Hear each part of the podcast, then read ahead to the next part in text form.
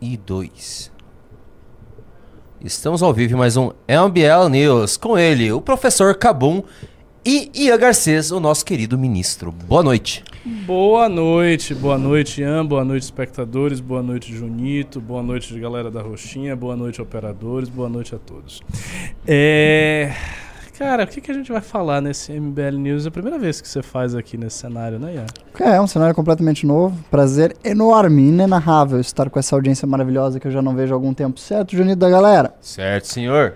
Mas tenho certeza que a gente tem algumas reacts especiais para hoje. Temos assuntos incandescentes É. e vamos discutir um pouquinho de cultura hoje também. Ah, vamos, vamos, vamos Hoje vai fazer ser um dia mais descontraído. Sobre, sobre a sua lista infinita de filmes. Vocês querem fazer, falar de cultura e juntar com o React que eu Eu- vou colocar pra eu- vocês? eu- Só eu pra favor, quero- começar? Eu por quero, eu quero fazer um programa desabotoado.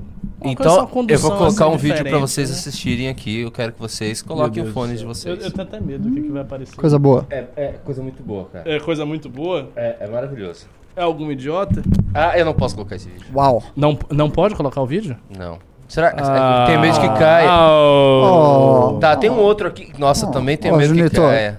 Pô, Agora que eu pensei aí, nisso. É que tem viol é, violência, negócio essas coisas. é? Teve outro- violência? O Brasil é violento, a nossa vida é violenta. Hum, tá, a nossa vou- alma é violenta. eu acho que não vai cair, não. Manda não é o que eu falei que é maravilhoso. Esse aqui é bem Tá, horrível. esse tá? aí é, ma- é Esse é horrível. É que outro não dá. Agora que eu lembrei que não dá pra colocar porque a gente tá transmitindo. Bota vai aí, cair. va- va- A vamos produção ver. do MBL News é uma das Você coisas que que, que é torna esse programa realmente característico. Você sabe o que que é isso aqui? Uma rua? é isso aqui. Eu sei. Isso aqui Uma é lixeira. Copacabana. Aham. É. Tem um empresário, é, Maurício Benchimol, aqui, vocês vão... Nossa, Nossa, Benchimol, famosíssimo. Sim. Quem é o Benchimol? É esse cara que tá andando? Não. Você vai ver o que, que acontece com o Benchimol. Isso são São, são vítimas da sociedade ali. É. assaltando as pessoas. Assaltando, assaltando assim. Que Fácil. engraçado chega aí. que ela vai correndo. Eita, zorra. Nossa. Caramba. Esse é o Benchimol. Esse é o Benchimol? É. É real Meu isso? Deus do céu. O que, que é isso? Nossa senhora. Nossa, bateram no Benchimol? Bateram no Benchimol. Quebraram a cara dele. E roubaram ele. E tiraram a carteira e saíram andando. Imagina, você, você é um multibilhardário, aí você tá andando na rua, no seu- do lado do seu apartamento. Passam uns caras, te dão um soco na cara, você cai no chão. É, a esquerda diria coisas, que então. isso é justiça social. Pô, pois é. Rapaz. Deixa eu ver o que aconteceu com ele. Ele foi pro hospital, claro, ver se ele tá bem. Não, não diga. Ele deve estar bem. Mas, que cidade maravilhosa, né? Como se Ah, diz. ele, ele deve estar bem. É, Ele passou por uma tomografia e ele já falou o seguinte: a gente sempre fica com muita raiva, muita revolta. Diz empresário agredido durante assalto em Copacabana. Não, A situação do Rio de Janeiro tá incrível, né? Você pode sair pra caminhar à tarde, aí você, você é apagado por um soco no meio da cara, no meio da rua. Aonde é esse lugar aí exatamente? É no Rio, mas que, que rua é essa? É, pelo que ele disse, Copacabana. Que, ou seja, um bairro muito bom. Excelente bairro. Meu Deus, coitados do homem. Então, Junito, o que, que você quer que a gente fale sobre isso? Sobre o Rio de Janeiro, ele é muito bom, o Rio de Janeiro. Nossa, coitado. Nossa senhora, os dois olhos. É, vamos ver. Mas eu vi esse vídeo mais cedo hoje, eu O não sabia que era o O Benchimol. empresário de ramo de óticas, Marcelo Rubim Benchimol, de 67 anos, 67, deixou a né, 13 terceira DP às às 14 horas após prestar depoimento. Ele é um homem de camisa branca e bermuda azul que foi golpeado com chute, empurrões e um soco no rosto, que fez com que desabasse desacordado sobre a calçada da Avenida Nossa Senhora de Copacabana, uma das principais do bairro. Com olho roxo e nariz ralado, ele diz que sem o celular levado pelos assaltantes, a solução para andar nas ruas será levar apenas dois reais no bolso para terem o que roubar. Aí aparece ele de novo, a gente fica É isso. Tem o vídeo da reação dele? Esse é um vídeo da entrevista? Vamos ouvi-lo? Não pode. Não pode? Tá. Não pode? Não pode, provavelmente copyright. É, Mas assim- veja que isso já me aconteceu, sabia? É, uma vez eu estava num festival de música aberto ao público em Florianópolis é, e ocorreu um arrastão. É, sei lá, uns 50 pessoas. assim. Como esses, como esses jovens rapazes descamisados, como se diz. Hum. ah, com munidos de certos apetrechos como pedaços de pau. Ó. Eles vieram e fizeram um arrastão violento. Assim, Você foi agredido? Nossa, quebraram meu nariz e meus, meus dentes da frente. Ah, Sim. Eu tive um amigo que teve a. Nessa mesma ocasião, teve a, uma fratura na vértebra aqui, na espinha dorsal. Teve que ser hospitalizado, fez uma cirurgia de emergência. Ele poderia ter perdido a capacidade de andar. Assim, assim como uma outra, quase meia dúzia de pessoas foram hospitalizadas nesse incidente. A polícia só chegou duas horas depois. Duas horas depois. Ah, sim. Quando já havia ocorrido toda, todo o caso. Foi bem violento, assim. Imagina uma turma de 50 pessoas, é, sabe, batendo em todas as pessoas que estavam a- adiante. E conforme as pessoas iam caindo, digamos assim, elas iam assaltando as pessoas. É, isso parece Ou o seja- carnaval da Bahia. É mais ou menos isso. E não é, é, mais, é o que aconteceu com o Benchimol aí, só que num grande número. Um número muito maior de assaltantes e um número muito maior de vítimas. Acontece, o Brasil está nessa situação. E se um desses jovens é detido, acontece nada com ele. ele É que solto você no- acha que se deve isso? Olha, obviamente é o sistema ah, policial e prisional. Você não tem uma. Se o jovem é preso por uma agressão que nem essa, ele é solto imediatamente. Eu acho que. Por isso você não tem nenhuma forma. Ah, Sem falar, obviamente, da circunstância social que leva um jovem a, a vislumbrar isso como uma hipótese de ascensão social. Sabe? Você assaltar um cara porque esse é um dos melhores meios que eu tenho aqui de, de ganhar dinheiro. É. A situação toda é muito ruim, sabe? Você não. Obviamente o jovem não tem perspectiva. A situação como um todo dele é muito ruim. Tipo, as pessoas que ele vislumbra como po- potenciais. Como se diz? Aspiracionais são ou traficante ou bandido do bairro dele. Tipo, é o aspiracional é mais próximo que ele tem.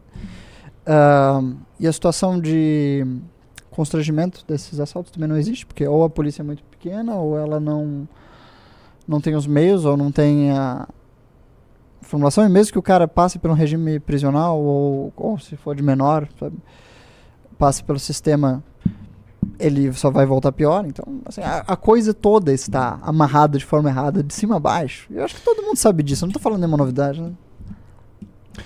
É, eu, te- eu tenho feito umas leituras, eu até quero apresentar em algum momento, de um filósofo liberal, você, você deve conhecer, é chamado John Gray. Uhum. John Gray. E é um, é um grande filósofo liberal, um grande filósofo liberal. E ele tem um, um livro em particular muito interessante chamado False Dawn, que, cuja tradução seria a Falsa Aurora. Né? E qual é a tese central daquele livro? Ele diz que as políticas realizadas pelos governos neoliberais, e ele explora com mais ênfase, né, de forma mais detida, o que foi feito na Inglaterra, porque ele é inglês, deram muito errado e foram responsáveis, em parte, por destruir a coesão social de uma série de sociedades. E ele dá o exemplo da Inglaterra e ele vai mostrando como a Inglaterra foi tendo que construir um sistema prisional cada vez mais amplo. População carcerária inglesa se multiplicou, acho que por quatro ou cinco vezes. Então aconteceu uma explosão disso aí. É uma explosão de desemprego, desemprego generalizado que não havia. Então eu cada vez mais acho e tendo, estou indo nessa direção. Obviamente eu preciso estudar muito mais a empiria, ou seja, ter muito mais dados sólidos assim para apresentar. Mas eu acho que o modelo de transformação econômica que a gente viu a partir da década de 70 e 80, o modelo neoliberal, que em grande medida é o modelo do MBL, Uhum. é o modelo de toda a nova direita. Eu acho que esse modelo deu errado. Eu acho que ele deu errado e ele provocou consequências sociais muito drásticas. E a gente tem que entender, talvez, o problema da segurança pública a partir de dois ângulos. Se, por um lado, nós temos um sistema prisional, um sistema penal, jurídico penal eh, e carcerário, que é leniente, no sentido de que as pessoas elas são presas, ficam pouco tempo na cadeia, elas saem, não existe processo de ressocialização, etc, etc. É necessário ter penas mais duras. E tudo isso eu sou a favor, eu acho que a gente tem que ter uma abordagem dura, até porque a população vulnerável sofre com isso. E são coisas imediatas. Se você não tiver uma abordagem dura para retirar o bandido de circulação e fazer com que ali na ponta você tenha eh, policiamento ostensivo, repressão ao crime, você não consegue melhorar a condição da- das pessoas que são vulneráveis ao crime. Você simplesmente deixa a população desguarnecida e isso não pode acontecer. Então, de forma imediata, o, o que é necessário é uma política muito rigorosa nesse campo. Por outro lado, eu acho que se a reflexão para nisso, é um problema. Uhum. Por quê? Porque a gente precisa se perguntar sobre as causas disso. E as causas disso não parecem ser exclusivamente a. Como é que eu vou dizer? A falta da repressão. Hum. Então, a- a- o, ra- o raciocínio que talvez se faça, e é muito comum que se faça na direita, é o seguinte: há pouca repressão, é necessário ter mais repressão, a gente tem que construir mais presídios, ter leis mais duras, perseguir as pessoas, botá-las nas cadeias, etc, etc, ser duro com o bandido. Se você for duro com o bandido, você resolve o problema. A questão é o seguinte: os Estados Unidos estão sendo duros com bandidos. Nos Estados Unidos, você tem uma população carcerária gigantesca, que aumentou muito com as políticas neoliberais implementadas nos Estados Unidos. Em vários outros países da Europa, você tem populações carcerárias muito grandes. Problemas com drogas que aumentaram e crescem, crescem, crescem cada vez mais. Se você olha, qual é a causa disso? A causa mais remota? A falta de coesão social. Aconteceu uma política macroeconômica que revolveu, que erodiu os laços sociais e as pessoas passaram simplesmente a entrar na economia da droga. O John Gray é interessante, ele faz, ele dá uma entrevista e aí ele menciona, olha, nos últimos tempos, as últimas séries americanas que saíram, muitas delas apresentam o seguinte cenário: é alguém de classe média, classe média baixa, e tal, que entra na economia das drogas. Então ele dá um exemplo de Breaking Bad, Uhum. de Ozark. E é exatamente isso. E por quê? Por que, que isso acontece? Isso acontece, segundo ele, pelo fato de que as classes médias estão empobrecidas, elas tiveram sua base social muito prejudicada e, e, e- e- e foi isso que causou esse desarranjo que fez com que aumentasse os índices de criminalidade e, portanto, forçasse o Estado a ter políticas, sabe, de tentar conter isso. Então, eu acho que a gente aqui do MBL a gente não pode parar nisso. Nós temos que ter ter é, a parte da segurança, do, do combate ao crime e tal, mas junto com isso a gente tem que fazer uma crítica ao nosso sistema social e buscar políticas macroeconômicas para refazer os laços de coesão social no Brasil. Especificamente no caso do Rio de Janeiro, eu acho que tem que ter intervenção federal lá. Isso eu já falei várias vezes nisso. Acho que é um caso assim, drástico, extremo. Ah, a construção de Brasília foi muito trágica para o Rio de Janeiro, foi terrível Terrível. deslocaram a capital sem preparação do que era o Rio de Janeiro. O Rio de Janeiro passou a não ser mais o centro cultural nem o centro político do Brasil e foi deixado às traças. Foi uma catástrofe. E foi uma catástrofe total. Completo. E hoje, assim, é, é- é um estado que é do- dominado por criminosos. Tem uma questão mais psicossocial que eu acho que informa a sua questão sobre por que, que tem essas eh, séries de televisão sobre indivíduos de classe média entrando no crime organizado. Porque o crime, a segurança é um pesadelo da classe média. Porque o rico ele vive apartado da sociedade. De tal forma que ele tem um carro blindado, ele tem as suas seguranças, etc. É Não, mas às que- vezes não, né? Veja aí o benchmark. Sim, sim. E nesses raros. mas são raros casos, convenhamos. O, o- o homem que é acontece, verdadeiramente rico vive apartado da sociedade, com seus muros, etc. É. O pobre, ah, digamos, ele tem menos. ah, ele está. né, Ele, ele é menos ah, alvo, sabe, dos assaltos, etc, etc, porque ele justamente tem menos. O, o indivíduo de classe média, ele justamente está naquela posição na qual ele tem mais a perder, no sentido de que as coisas que podem lhe ser roubadas fariam uma diferença mais drástica na sua vida. Ele tem um carro que representa, digamos, 70% do patrimônio dele e que pode ser roubado a qualquer momento. Entende? A classe média, ela realmente tem pesadelos com a insegurança e o crime. Di- diferente do que é a classe alta, que tem essas. que não vislumbra a gravidade do problema da mesma forma que a classe média. Porque um assalto não vai fazer com que um milionário perca 70% do seu patrimônio. Ao mesmo tempo, a classe baixa ela convive com o crime. Convive com crime Não. e também não, ela não possui. eh, os assaltos não são tão dramáticos na. digamos, no que ela tem a perder, entende? Uhum. Sim, Tipo, sim. A pessoa que realmente pode ter a sua a vida totalmente transformada por um assalto, por um assalto não letal, é claro, obviamente, se o assalto for se o assalto se incorrer em uma grave violência, obviamente a pessoa vai ter sua vida completamente transformada. Mas é a classe média, é todo indivíduo de classe média. Por isso, assim, este é o grupo social, a camada da sociedade mais preocupada com a segurança. O que, que você está colocando aí? Próximo assunto, quando vocês terminarem. 10 do 12 Plenários dos Ministérios, Brasília pela Liberdade contradindo no STF, em memória do patriota Clesão. Hum, Você quer falar disso já?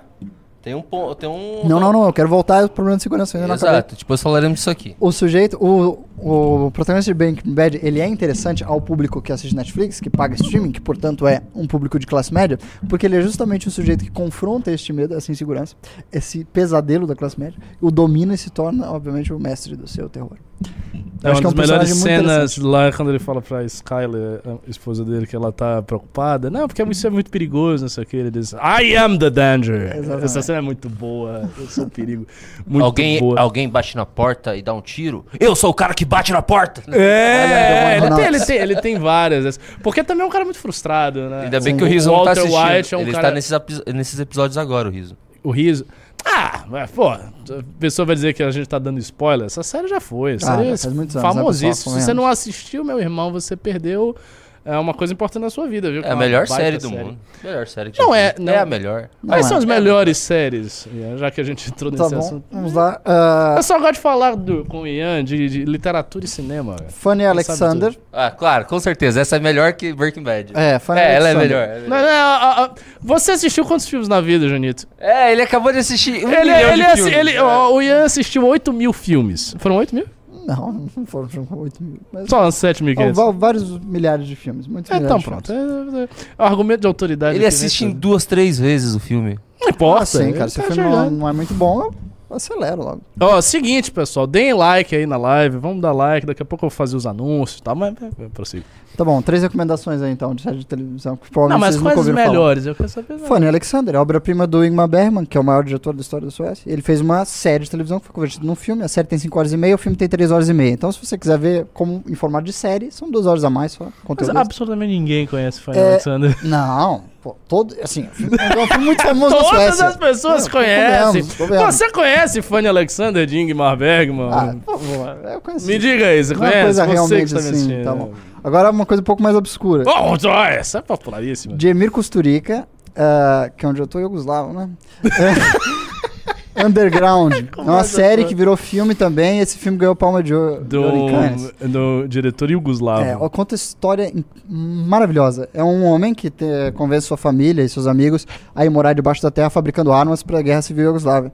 Só que a guerra passa e ele continua enganando os seus familiares, amigos e parentes para que eles continuem produzindo armas para que ele possa vender para as outras guerras que venham a ocorrer. Ah, É, interessante. pessoal, é, sabe quem acabou de morrer? Não? Gil Brother. Mas morreu mesmo? Aham. Não, isso, isso- isso é real? É, tô vendo aqui já em todos os portais saindo. Poxa, é uma. Meu Deus, eu gostava dele demais, cara. Ele era muito lá. legal. Ele tem uma das melhores piadas sobre baiano de todos os tempos. Dá pra, dá pra botar isso aí ou, ou- não? Acho que é, não é bom colocar, Ah, né, né? Ele acabou de morrer. Sim, mas é uma homenagem. É É uma uma, homenagem? piada. Não, é uma piada muito Ele era um boa. grande comediante, ele era um né? grande comediante. Ele fez uma piada muito boa do Rock in Rio, dos baianos tocando com um tambor furado. Não, aquela pi- piada é muito boa. Baiano não toca nada, só pra aquele pega aquele tambor furado, fica fumando Hollywood pra caralho. Bata o câncer. Você imita com uns Pareço, né? trejeitos. uma Não, se eu, se eu botar aqui um, um dread, vai ser cara, né? Não, mas era um baita comediante, é uma pena que tenha morrido. É, é, enfim. Tremendo Saudoso, saudoso Gil Brother. É, tristeza. Gil Away mito. Seus porra. Ele tinha também um negócio que ele imitava, ele fazia. Era um professor de direito. Você Hum. lembra desse professor de direito? Nossa, Não. era muito bom. Muito bom, eu gostava dele. Mas enfim, voltando. Aí você disse que tem esse negócio do, do Yugoslavo. Qual é a outra série? Terceira? Sopranos é uma série muito boa, né? Sopranos é uma série muito boa. Dessas mais conhecidas tem aquele, aquela The que- Wire. The Wire. The Wire é muito, muito famosa. The Wire é uma série hiperrealista, muito apreciada pela academia americana, tem, tem cursos inteiros sobre. Eles tentam eh, retratar a história de uma organização criminosa numa cidade dos Estados Unidos, e aí cada temporada eh, cobre como seria essa história sob a perspectiva de uma diferente, instituição. Então, o jornalismo, como retratou aquela atividade criminosa, aquela circunstância, aí o judiciário, aí a instituição policial, aí a própria organização criminosa, etc. Tem alguma série de terror boa? De cabeça. Pode ser um terror existencial? assim? Pode. Terror. Não, tem Berlim Alexanderplatz. Ah, não é terror. Eu li o livro. Alfred Dublin. É, Alfred Dublin, exatamente. Alfred. Brilhante. É, feito- Esse livro é a série bom, foi é. adaptada pelo Rainer Fassbender. Sim, oh, nossa, Grande eu, diretor. eu assisti um filme desse cara, não entendi absolutamente nada. Eu cheguei no meio do filme, tava passando no, no, no Gates. Eu sei que tinha uma música, parecia dodecafonista. Eu entrei assim no cinema, tinha uma galera estranha, eu comecei a assistir. Tinha uma. Acho que era um traveco. Era uma, era uma coisa muito estranha. Era, era um filme muito esquisito. Você já, já ouviu, Do- era, era dele. você já ouviu Eu falar não em entendi nada, eu saí. Querele dele? Querele? Não. Que é uma cidade. não, esse filme é surreal. É uma cidade eh, onde só tem marinheiros gays. Tem do mundo todo. Eles, esses marinheiros gays, eles vêm. Eles são todos uns caras bombados enormes, assim, com umas roupas fetichistas alemães da década de 70. o filme é totalmente estético. E aí, esse, eh, a arquitetura da cidade imaginária, ela é toda com pilares em forma de, de falos, assim. É um É. filme muito, muito, muito surreal. Nossa. Vamos mudar de assunto? Vamos, Vamos, ver aí, vamos, vamos sair dos marinheiros gays de Fassbender e vamos ver aí. O que é que ele vai falar esse, esse Zé Mané aí? Então vamos lá. Vocês ficaram sabendo que os bolsonaristas marcaram para o dia 10, lá em Brasília, uma manifestação contra Flávio Dino, STF, sa- sa- sabe, as mesmas pausas de sempre, correto? Certo, correto. Vamos dar uma olhada tá, no tá vídeo. correto, né? A fazer gente já até mostrou esse vídeo, ó. Gustavo Gayer postando, dia 10 do 12, Hum, correto? Correto. correto. Vamos lá. É, Eu, eu- eu sinto que o Júnior quer induzir a nossa co- conclusão. Eu vou induzir a conclusão de 10 de dezembro agora temos um encontro marcado. No próximo Temos encontro marcado dia 10 de dezembro. dia 10 teremos manifestações pelo Brasil. Dia 10 de dezembro, dia de ir para a rua. Vai haver uma grande manifestação em todo o Brasil. Vamos voltar às ruas ordeiramente. Uma manifestação pacífica do povo brasileiro. Nós, deputados de direita, pessoas que estamos lutando pelas nossas liberdades, precisamos do povo nas ruas. Precisamos da força da rua para convencer o Centrão. Mais uma vez sairemos às ruas Pela justiça, pela nossa democracia. Lula é um traidor do povo cristão. Vamos assegurar a segurança jurídica no Brasil. Pelo resgate da justiça no nosso país. Da transparência botoquezinhos, hein? Contra indicação do ministro Flávio Dino para o STF. Honraremos a luta pelo meu esposo Cheio coleção. de Proteger o nosso país dos desmandos de um comunista. Um comunista. Respeito ao direito do cidadão de se defender. Cobrando os nossos senadores. É agora que a gente tem que agir. É agora que a gente tem que ir pras ruas. em Brasília, na esplanada dos ministérios, às 10 horas da manhã. No dia 10 de dezembro em Brasília. Então agora, dia 10, esteja conosco nas ruas. E lutaremos por um Brasil melhor. Dia 10, todo mundo convocado para as ruas. Vamos às ruas. Dia 10 de dezembro, contamos com vocês. Temos um encontro marcado em Brasília. Vamos todos Tá entendendo? voltar às Tá ruas. entendendo, entendendo. Todo mundo vai pra rua e tal. Sim, sim, sim, sim. Porém, Hum. Eu acabei de ver uma notícia engraçadíssima aqui. Cara, engraçado que nesse vídeo não tem um senador, né? Tem o Sa- Magno Malta. Mas Tem. Malta não é mais senador, é? É. Acho que é. Ele tá num. Que ele é Porém, possível. Hum. porém, acabou de sair a notícia da que vai ter uma caravana de deputados pra posse no Milley também no dia 10. E muitos dos deputados que vão posse do Milley estavam nesse vídeo chamando pra manifestação lá em Brasília. Ou Como seja, por exemplo, não vão estar lá. Não, como por exemplo o próprio Gustavo Gayer. o Paulo Bilinski também não vai estar ali. Não, cara, não vai estar nem, nem o, o louquinho das manifestações lá que sempre vai, aquele que do Eu Te Amo, presidente Bolsonaro. Tomé Abduc também. Carmelo. Cara, eles chamaram os patriotas pra ir lá pra Brasília se manifestar e vão pra Argentina. Caramba, o Magno se reelegeu. É assim que eles fazem. lutem, é, lutem, é aí que a gente luta daqui, né? É, aquela frase é muito boa. Lutem daí que a gente tá lutando aqui. Valeu, valeu. É que, é, Magno que- Malta. é que o Bolsonaro vai pra jurava lá. que A família Bolsonaro vai pra lá, né? Vai a, Michelle, Eduardo, Bolsonaro. Cara, vai estar o Bolsonaro e o Milley. Você acha que eles vão ligar pros patriotas aqui? Eles vão lá, imagina, tem dois, dois sacos pra puxar lá. Nossa. Que assim, coisa, eu, eu, cara. eu vou dizer uma coisa imitando, parafraseando grande filósofa brasileira Marilena Chauí, que disse eu odeio a classe média. Eu odeio a nova direita. Eu tô quase nesse tamanho, eu estou quase nessa pegada, viu? Eu não aguento mais essa galera. Eu não aguento mais essas pessoas. Assim, a minha esperança de manter, pessoalmente, meu real, a minha, o meu único horizonte de militância no Brasil é o MBL. Se- Assim, se o MBL der errado, se acontecer alguma coisa, Eu não vou mais me meter com política. Eu vou ser a pessoa mais apolítica que já se viu na face da Terra. Eu não vou nem ler jornal, eu não vou compartilhar nada, eu não vou saber nem quem é o presidente, eu não vou votar, eu não vou procurar saber de nada, porque eu não aguento mais. Eu não aguento mais. Tanto oportunista, tanto bandido, tanto imbecil, tanto. Essa, essa gente não tem vergonha na cara. Você olha a cara do ci- do cidadão, você já percebe que o cara é picareta. Não precisa falar nada. A cara dele já é a cara da picaretagem, pô. E aí, você veja esse fenômeno, que é um fenômeno global. Aí tá lá o Milley. São Bolsonaro é Milley, ele Bolsonaro é da Argentina. Ah, vamos, agora! Ah, ah, Meu irmão, para com isso. Deu muito errado essa política toda de redes sociais que surgiu aí. Essa nova direita que apareceu é uma bosta, entendeu? É muito ruim mesmo. E tem a seu favor, única e exclusivamente, a reatividade, às vezes até psicótica e pervertida, contra a esquerda mundial. Só isso que eles têm. Porque assim, propor mesmo coisas, fazer coisas, fazer coisas que ajudam mesmo o povo, a população sofrida dos seus países, eles não fazem nada. Fazem nada. Eles vêm com essas ideologias, ah, agora é comigo, agora estamos salvando alguma coisa. Não estão salvando nada, você está fazendo nada, entendeu? E assim, a gente tem que limpar o cenário dessa galera. Uma coisa que vai deixar muito feliz, muito feliz, é quando o MBL crescer e todas as pessoas forem liquidadas enquanto, enquanto figuras públicas. Não, vão matar as pessoas. Estou falando simplesmente tirar essas pessoas do cenário. Elas têm que sumir. Elas não têm que ser votadas, elas têm que desaparecer, não têm que ter popularidade nenhuma. Porque, assim, deu tudo errado. Entendeu? Deu, deu tudo errado. Virou uma comédia, um pastelão feio. E a gente vai ter que restaurar isso do zero. Do zero. O nosso trabalho, o nosso, o nosso trabalho é um trabalho hercúleo. Você não tem noção do nosso.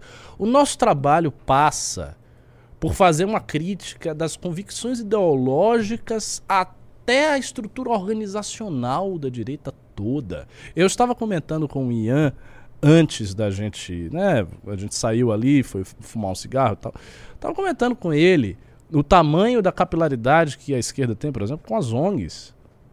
Gigantesca, gigantesca. Os caras têm ONG de tudo. E eles fazem política, e, e vamos, vamos combinar, eles fazem política em cima de pautas que eles vão fazendo. Eles têm, tem um trabalho, a coisa é subterrânea, e tá em todo lugar. E, o que, que a direita oferece em- em- no lugar disso? Nada. Oferece nada. Oferece reatividade. Se você tem, sei lá, 10 ONGs do outro lado para defender o meio ambiente do jeito deles, a resposta da direita é: não, não tem nada de aquecimento global, ESG é coisa dos comunistas, é coisa da Pode desmatar mesmo e é isso aí. Ou então chegar, ah, o Lula, sei lá, ah, mas no, no governo Lula teve muita queimada, ah, tá vendo? Ó, queimou, é mentira. E fica nisso.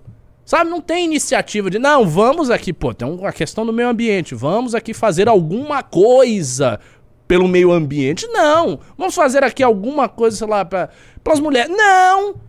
Então, assim, nunca se faz nada por ninguém, nem por nada. E fica só essa reatividade. E, sabe, essa galera, es- desculpa aqui o termo, escrota, má, má pessoas ruins. Sabe? E, sabe, dá, dá asco. Eu, eu tenho asco. A gente tem que zerar isso aí. ok, ok, ok. Mas depois, enfim, que eu fiz a minha catilinária, por favor, né? Não, eu, estava, eu tenho um sentimento parecido com o seu.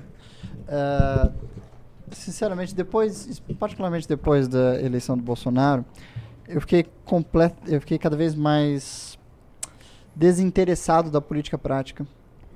Porque a primeira vez que a direita chega ao poder, sabe, na nossa geração, né, dentro da nossa perspectiva de vida, ela chega como uma fraude. Entende? Uma fraude. Chega como uma fraude. Ela não chega, ou seja, as esperanças de nossa, de anos de construção de trabalho das pessoas que assistiram o desenvolvimento inicial do que seria a nova direita, ele se torna uma, uma piada medonha do que poderia ser. E eu percebo também que assim, de nada, de nada adianta a política eleitoral se você não tem realmente a construção da base. Eu não vejo nenhuma possibilidade, nenhuma possibilidade de mudança do quadro real da situação brasileira através de eleições majoritárias. Assim, eu acho que a, a única esperança que eu tenho para a transformação real da sociedade brasileira via política é eleição maciça do legislativo. Assim, você conseguir construir um movimento de base que tenha ah, raízes profundas o suficiente na sociedade e que tenha candidatos o suficiente e que tenha ah, quadros o suficiente para que você tenha maioria nas câmaras legislativas.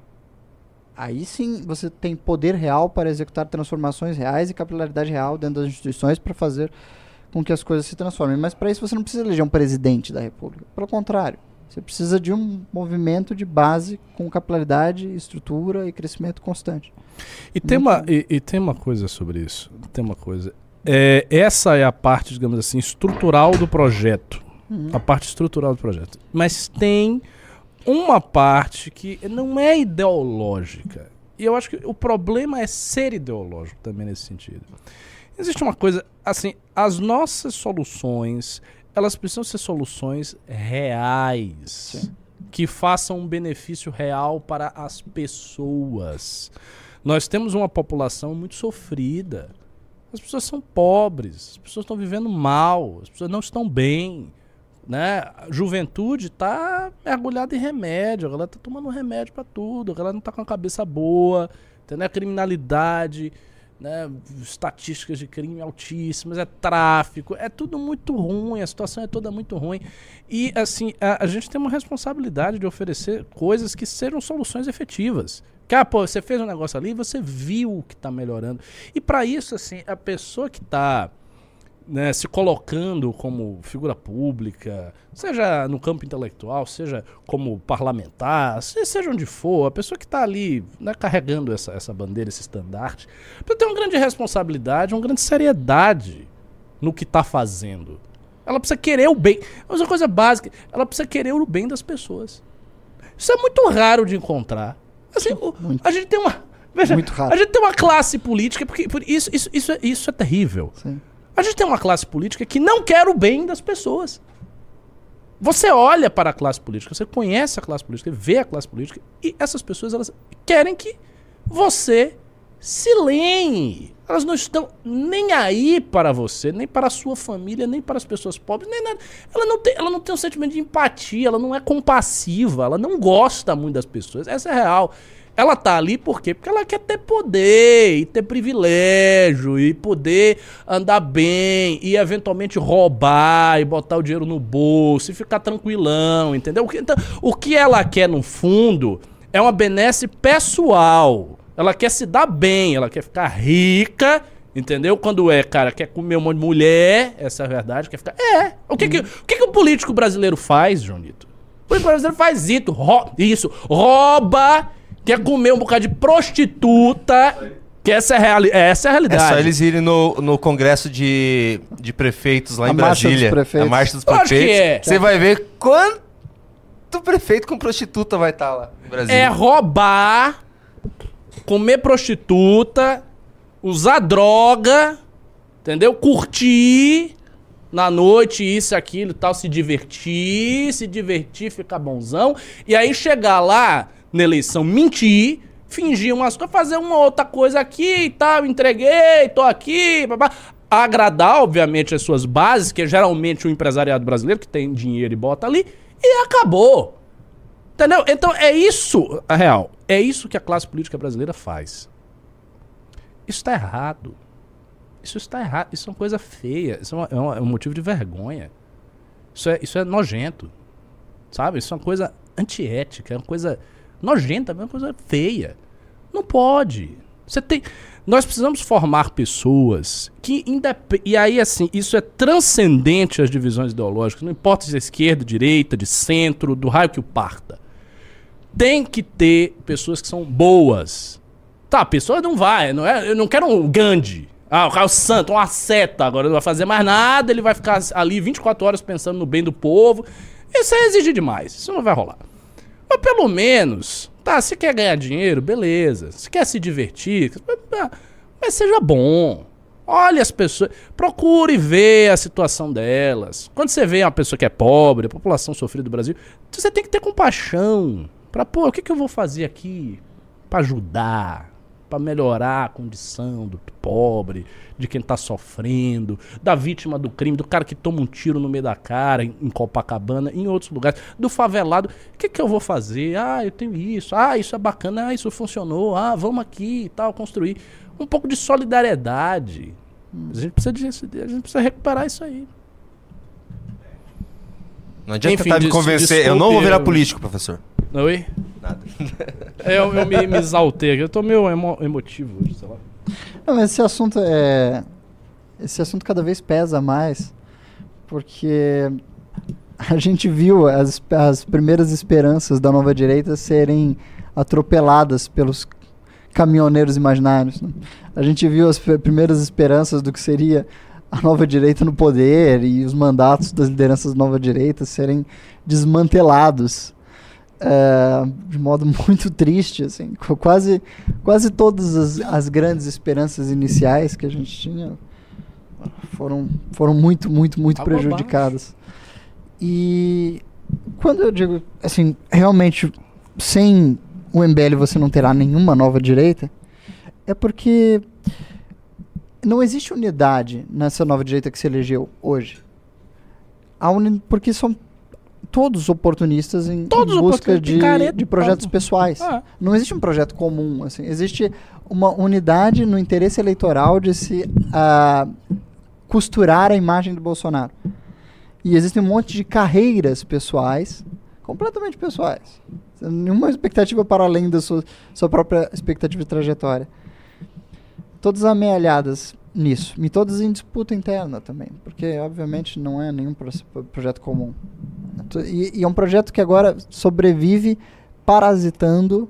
Quer dizer, não é um, é um monte de projetos que vivem parasitando um partido tradicional do Centrão, dominado por Valdemar, que só faz cálculos, sabe, financeiros do que é a política brasileira. E, e veja, essas pessoas, essas pessoas, elas colocaram para elas próprias a divisa da Bíblia. Sim. A frase que mais Bolsonaro repetia era a frase da Bíblia. A verdade libertar-vos-á, que está no Evangelho, salvo engano, de São João. Eles usaram a ver- eles usavam a verdade, uma, uma- uma frase bíblica que remetia à verdade do Cristo. Veja, remetia à verdade. E os caras acabaram na picaretagem mais descarada possível, mentindo para a população o tempo inteiro, mentindo o tempo todo, mentindo tanto, mentindo tanto que acabaram numa fake news delirante, como é o caso aí do Sandro Rocha e companhia.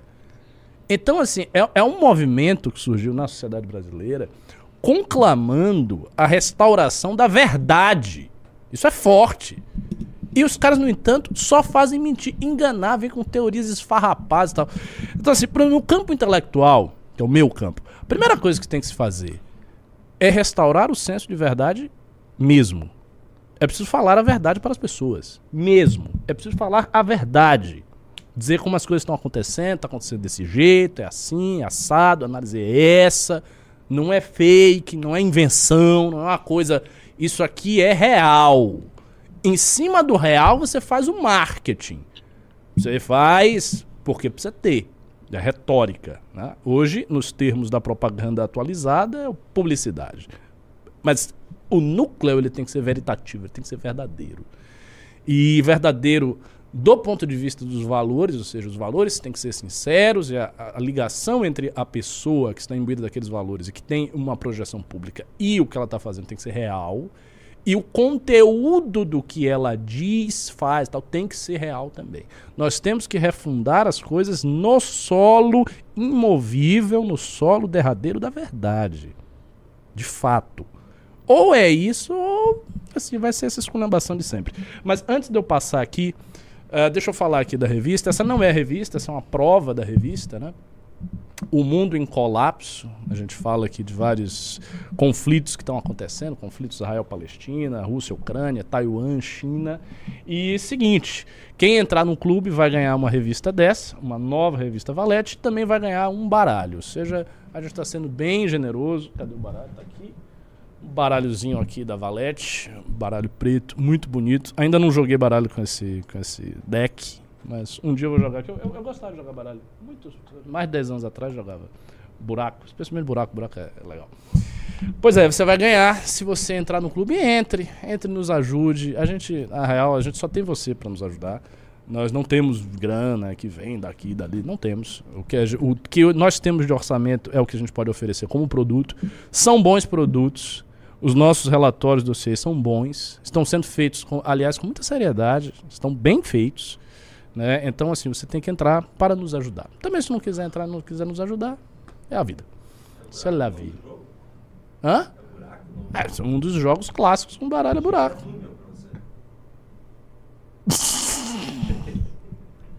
Agora que eu entendi.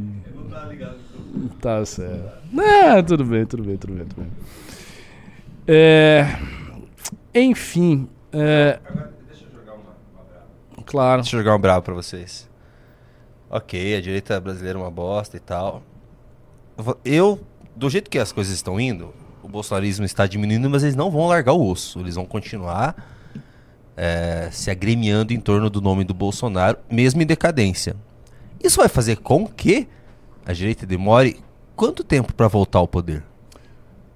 Eu não sei, cara. Eu, eu, eu, eu vou. Você me mandou a braba, eu vou lançar uma mais braba ainda. Ah. Eu não quero saber também. Eu quero que ele se dane, na verdade. Não, eu não quero saber da. O que eu quero saber, bem claro, e assim, eu estou chegando cada vez mais nessa posição crítica. O que eu quero saber é de alguém no poder, no grupo político e tal, que tenha compromisso em ajudar as pessoas. Ponto. Porque a gente interpreta a coisa. Ah, direita, direita, porque eu sou de direita, então a direita chegar no poder. Ah, a esquerda é ruim, ah, eu quero a direita, a direita no poder. E daí? Ah, a direita, a direita já esteve no poder. E aí? Então não, tem que ser mais, a gente tem que transcender essa coisa da. Ah, eu vou botar os caras da minha ideologia. Não, não, não é ideologia, porque o que, fa o que faz de verdade você dar uma contribuição positiva no campo que você está, não é se você é direita, esquerda, de centro, de cima, de baixo, não é isso. A distinção fundamental é você tem algo bom a oferecer, você está comprometido com seriedade naquilo que você se, se coloca, você quer ajudar as pessoas, você ama a pauta que você diz defender, você vê. Se você fizer isso, essa, ah, se você fizer isto, se você colocar esta lei, se você passar esse projeto, se você fizer esta política pública, isso vai beneficiar as pessoas. Esse é o ponto fundamental. Isso que precisa ser recuperado. Óbvio, eu sou de direita e eu tenho razões teóricas para isso. Eu acho que a direita, relativamente à esquerda, relativamente à esquerda, tem uma ascendência, porque ela, em, em termos teóricos, ela apela à tradição, apela a algumas coisas mais enraizadas. Então, nesse sentido, é, é como se ela tivesse em face da esquerda uma, uma certa primazia. Mas isso, veja, isso é um desenho muito geral. Isso depende muito de como a coisa está feita. Essa direita, por exemplo, aí que subiu ao poder com o Bolsonaro, não fez nada, nem em termos de tradição. O que, que houve, Ian, de conservador, no sentido de restauração da família, dos valores. Eu sei, é uma pergunta retórica. Já... Monster Pimba! Uau! Família, valores. O que, que teve no governo Bolsonaro? Ah, teve, teve, várias coisas incríveis no governo Bolsonaro. Teve a restauração da poupança dos amigos do Guedes, com especulação na bolsa. teve a restauração dos mandatos de, de deputados que eram do Centrão e que se reciclaram como porta-vozes de uma ideologia que eles conheceram alguns meses antes da eleição. Teve vários casos muito curiosos disso. Cara que já estava 30 anos na política, mas estava perdendo os votos, não ia mais se eleger, e virou de uma nova direita aí, defendeu a arma, criou, pegou umas pautas novas, recirculou e voltou a se reeleger, teve bastante disso. Teve restauração do que mais, cara? Só Teve alguma. Vocês aqui do chat, vocês do chat, você, Junito, todo mundo. Teve alguma medida conservadora do governo Bolsonaro que prosperou e que resultou em efeitos práticos? Medida conservadora. Conservadora. É, conservadora. Porque eu vi polêmicas. Eu vi Ah, polêmicas. No início do governo Bolsonaro teve aquela grande polêmica, uma polêmica idiota, Uhum. como quase todas as polêmicas no Brasil, em torno da fala da Damares. Que a Damares falou: meninos vestem azul, meninas vestem rosa. Aí foi uma falação. É porque não pode. Blá, blá. É uma idiotice. Enfim, uma polêmica. E aí? Tá, por trás. O que, que aconteceu? Né? Uma coisa, a gente está vendo já o Brasil passar por uma mudança demográfica importante. A população brasileira está envelhe- envelhecendo, a nossa taxa de natalidade não está tão alta assim, nós vamos ter problemas previdenciários, etc, etc. Na Hungria, na Hungria, Hungria, que é um país autoritário, governado por um presidente que é autoritário, existe uma política pública implementada pelo Estado para aumentar as taxas de natalidade da população húngara. Uma política de defesa da família e tal. Beleza. Isso funciona na Hungria, porque você olha as taxas de natalidade e as da Hungria são sensivelmente mais altas do que os demais países europeus. No Brasil se fez alguma coisa em relação a isso? Ah, eu, eu, eu tenho uma. Bolsa Família. Eu tenho uma. Você Mas falou, é você falou, você falou da Mas baixa ele- natalidade. Você falou da baixa natalidade. O Bolsonaro comprou prótese peniana pros, Os militares. pros militares. Porque Foi interessante você falar do Bolsa Família, porque o governo Lula fez, isso é indiscutível, o governo Lula ampliou uma série de programas sociais. Eles investiram, eles fizeram, eles botaram energia naquilo ali e eles entregaram alguma coisa. Ah, foi pouco, acabou, teve crise, beleza, mas alguma coisa foi feita. E o governo Bolsonaro? Teve a extensão do Auxílio Brasil, beleza, eu sei, que ele nem queria. Fez a contragosto e ali, assim, eleitoralmente mesmo. Porque no caso do PT, a gente Totalmente pode dizer que o uso é eleitoral, mas assim, tem, tem raízes. É, Eles queriam fazer isso desde antes. No caso do Bolsonaro, não. Foi um uso eleitoral descarado, visível, todo mundo viu. O cara fez na- no, no segundo tempo. Ele não queria fazer, não tinha Auxílio Brasil nenhum no início do governo. Não, e o aumento do, do um aumento assim hum, bastante alto do Bolsa Família a menos de seis meses da eleição. O que, que é isso? Que- que- existe medida mais eleitoreira do que essa?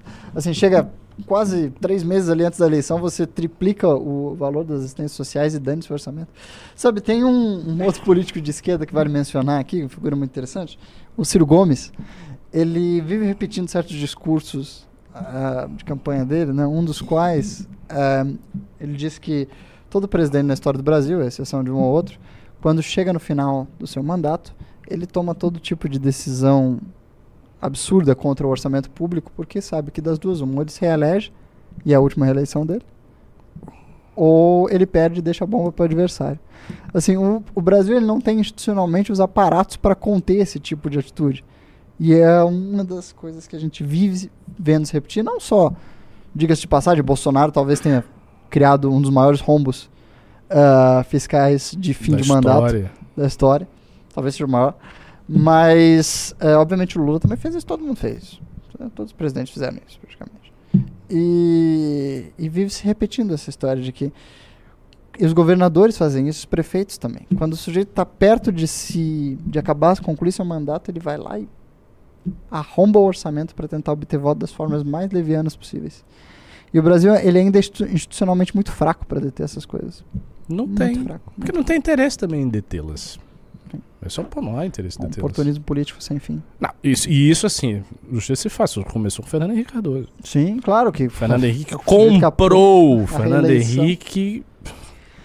Hipoteticamente, para não ter problema, hipoteticamente, houve uma malversação de recursos públicos que, culminar, que culminou numa reeleição que não existia. Para ficar lá no poder.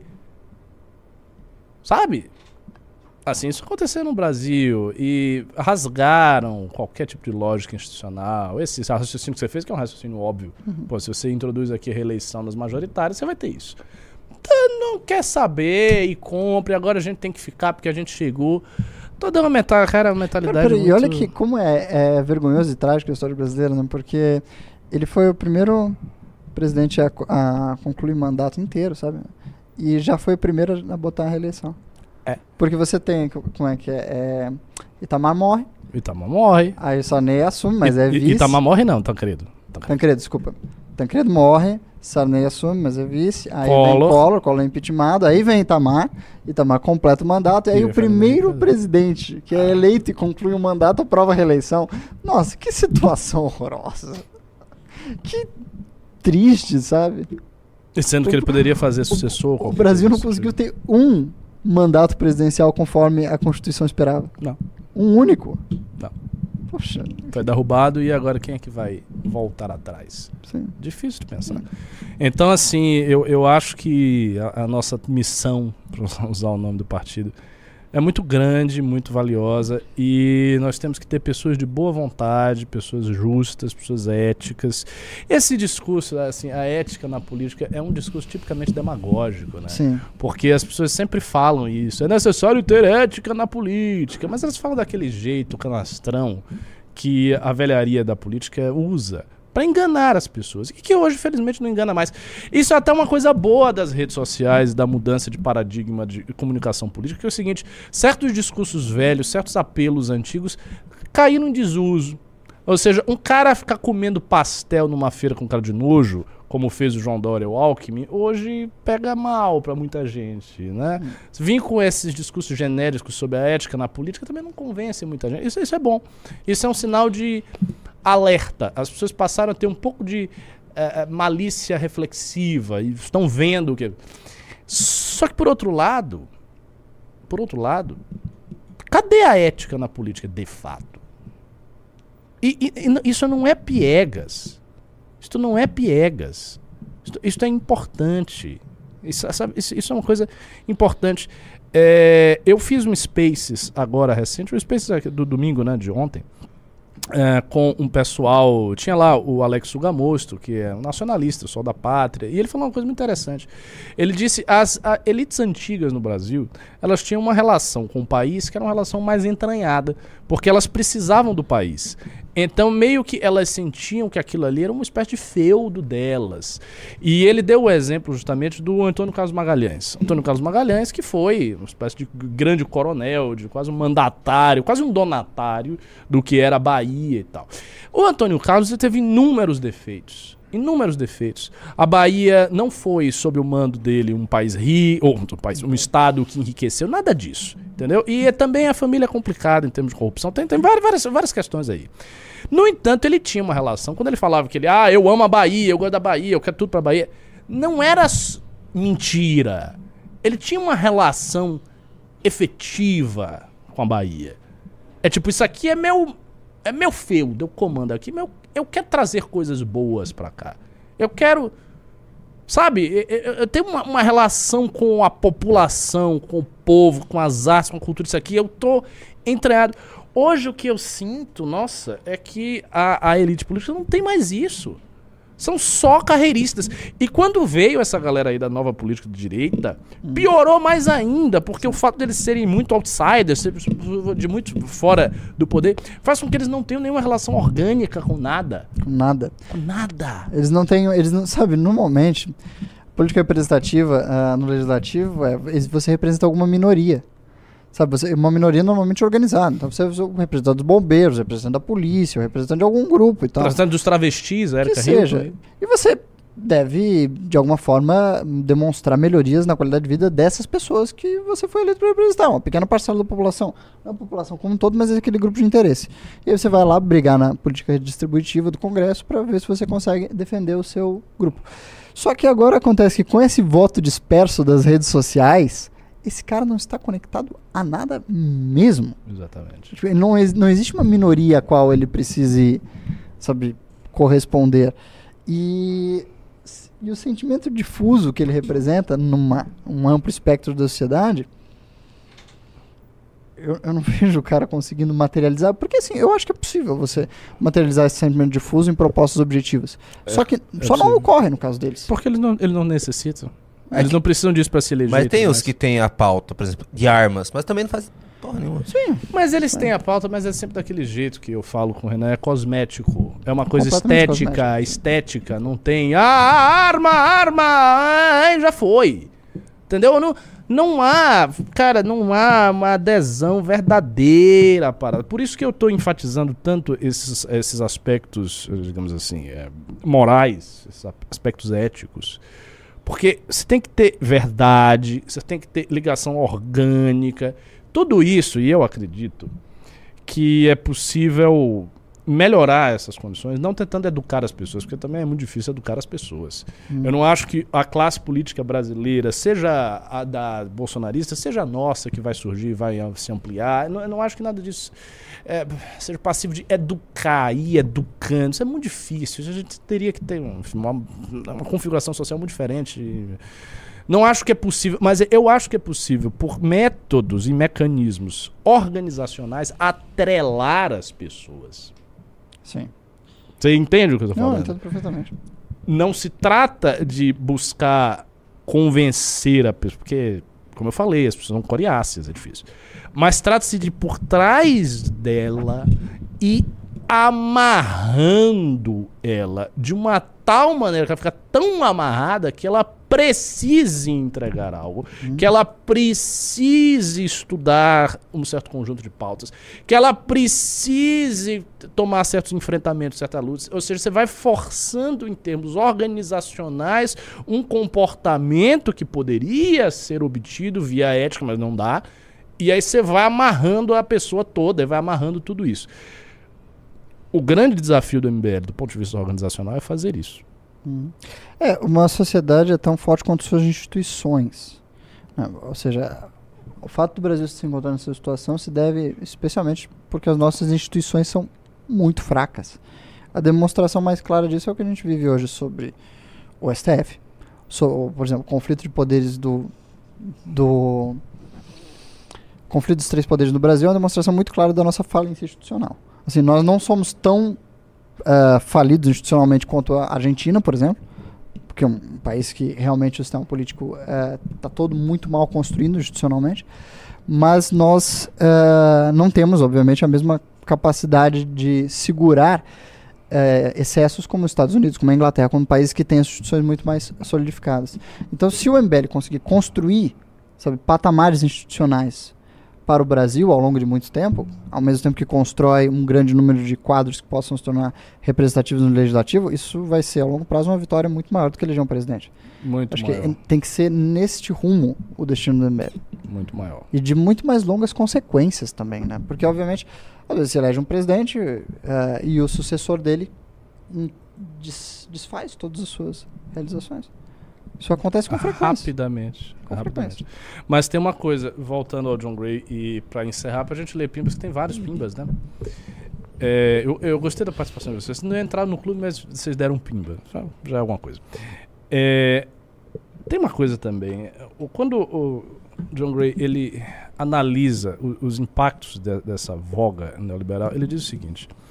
E eu vejo isso no Brasil e vejo isso com o PT. Vou fazer uma analogia entre a situação da Grã-Bretanha e do PT. A Thatcher, ela foi a grande promotora dessa revolução. E ela fez a revolução.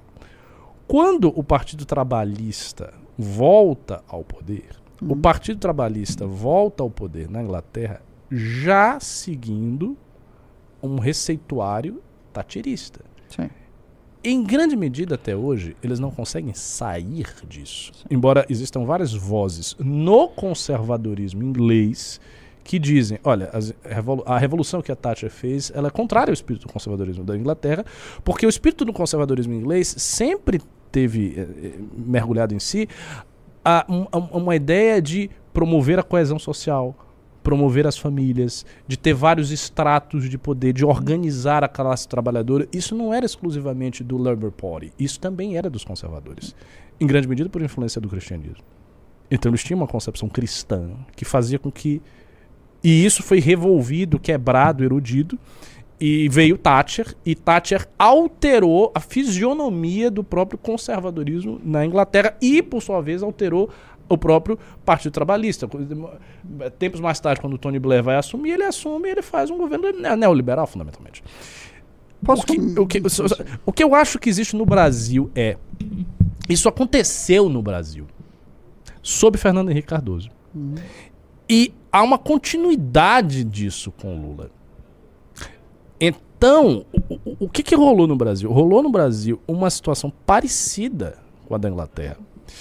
A gente teve um, um- um- processo de privatização muito intensa, né, de modernização do Estado, de leis muito rigorosas, leis de responsabilidade fiscal, etc, etc.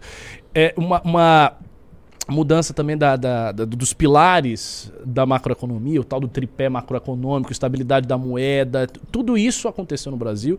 Houve uma diminuição grande do Estado em relação a isso, tudo. E o que, que foi o governo Lula? O governo Lula manteve isso. E ele fez como apêndice os programas de distribuição social, que são programas que estão ali previstos em Milton Friedman e Companhia Limitada. E daí foi, foi, foi. E estamos nessa até agora. Então houve uma continuidade nesse sentido, uma continuidade de problema parecida. E o que eu, eu- o que eu sinto lendo John Gray, e eu quero me aprofundar nisso, é que isso não está dando certo. Não está dando certo. O- os índices de desigualdade social aumentaram muito. Eles se acentuaram muito. A gente formou, após esse, esse período, elites ri- caralhaças, sabe? Miliardárias, tem muita grana. Enquanto a base social está sempre apertada toda lá embaixo, sem conseguir sequer ter um emprego formal. A gente tem, a nossa população está na informalidade. Isso não tem grana nenhuma.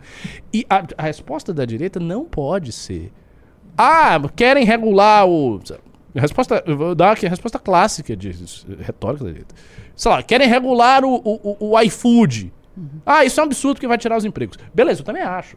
Eu não acho que o Estado regulando o iFood vai resolver nada. Não vai. Mas a resposta tem que dar alguns passos além. Beleza, mas as pessoas não podem ficar vivendo de iFood desregulado. Não é? Ah, mas ela tem um emprego, ela tá dizendo. Não, pera aí, ô, ô, ô, pera aí. Precariza, quando se faz a crítica sobre a precarização do contrato de trabalho, isso é real. As pessoas não querem viver desse jeito. Com contrato de trabalho precarizado. Ah, mas é a vida, a economia. o fluxo. Não! O Estado precisa ter força suficiente para impor limites a isso, para que você possa salvaguardar o ganho econômico e a rigidez e a saúde econômica da população.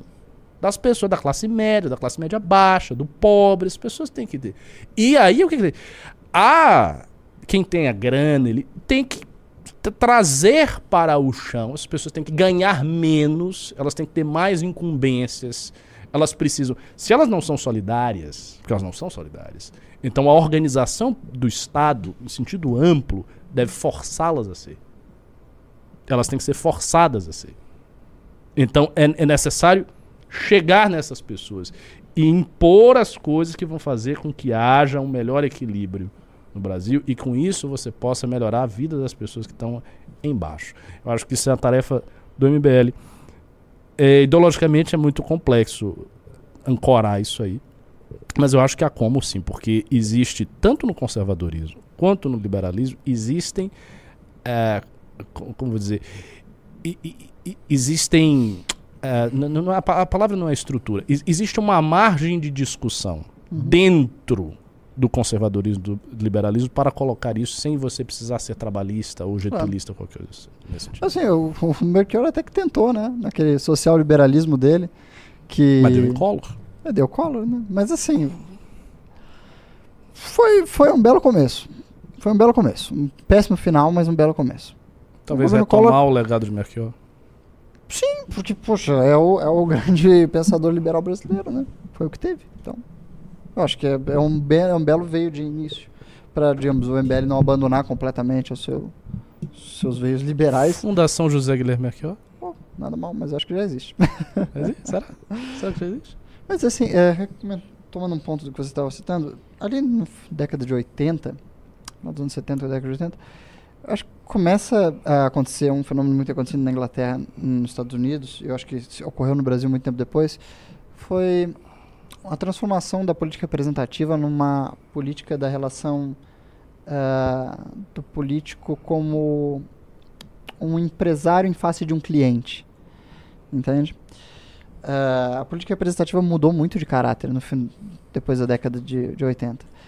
As, as pesquisas telefônicas em massa mudaram muito ah, o modo como a política é elaborada.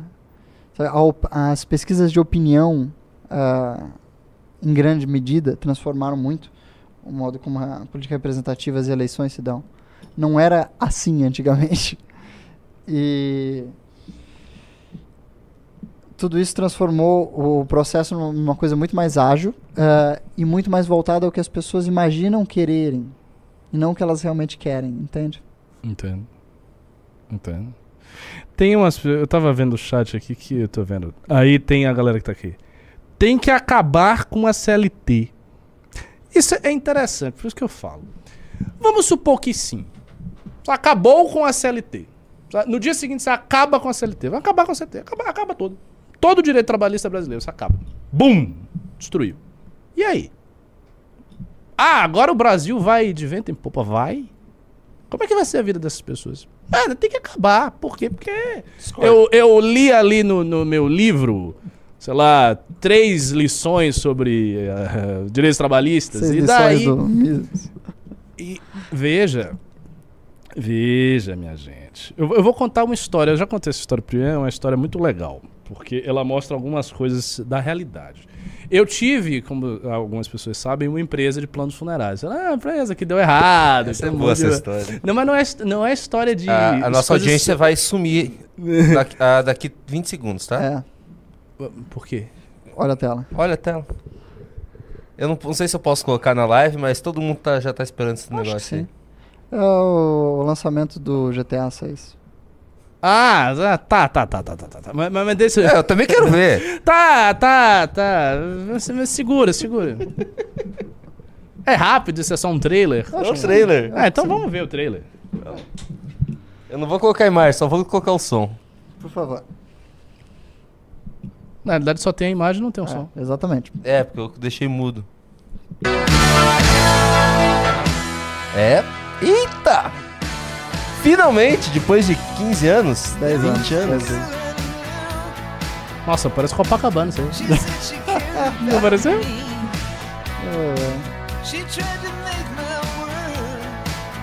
Nossa isso é um jogo, isso Senhora. parece fotografia.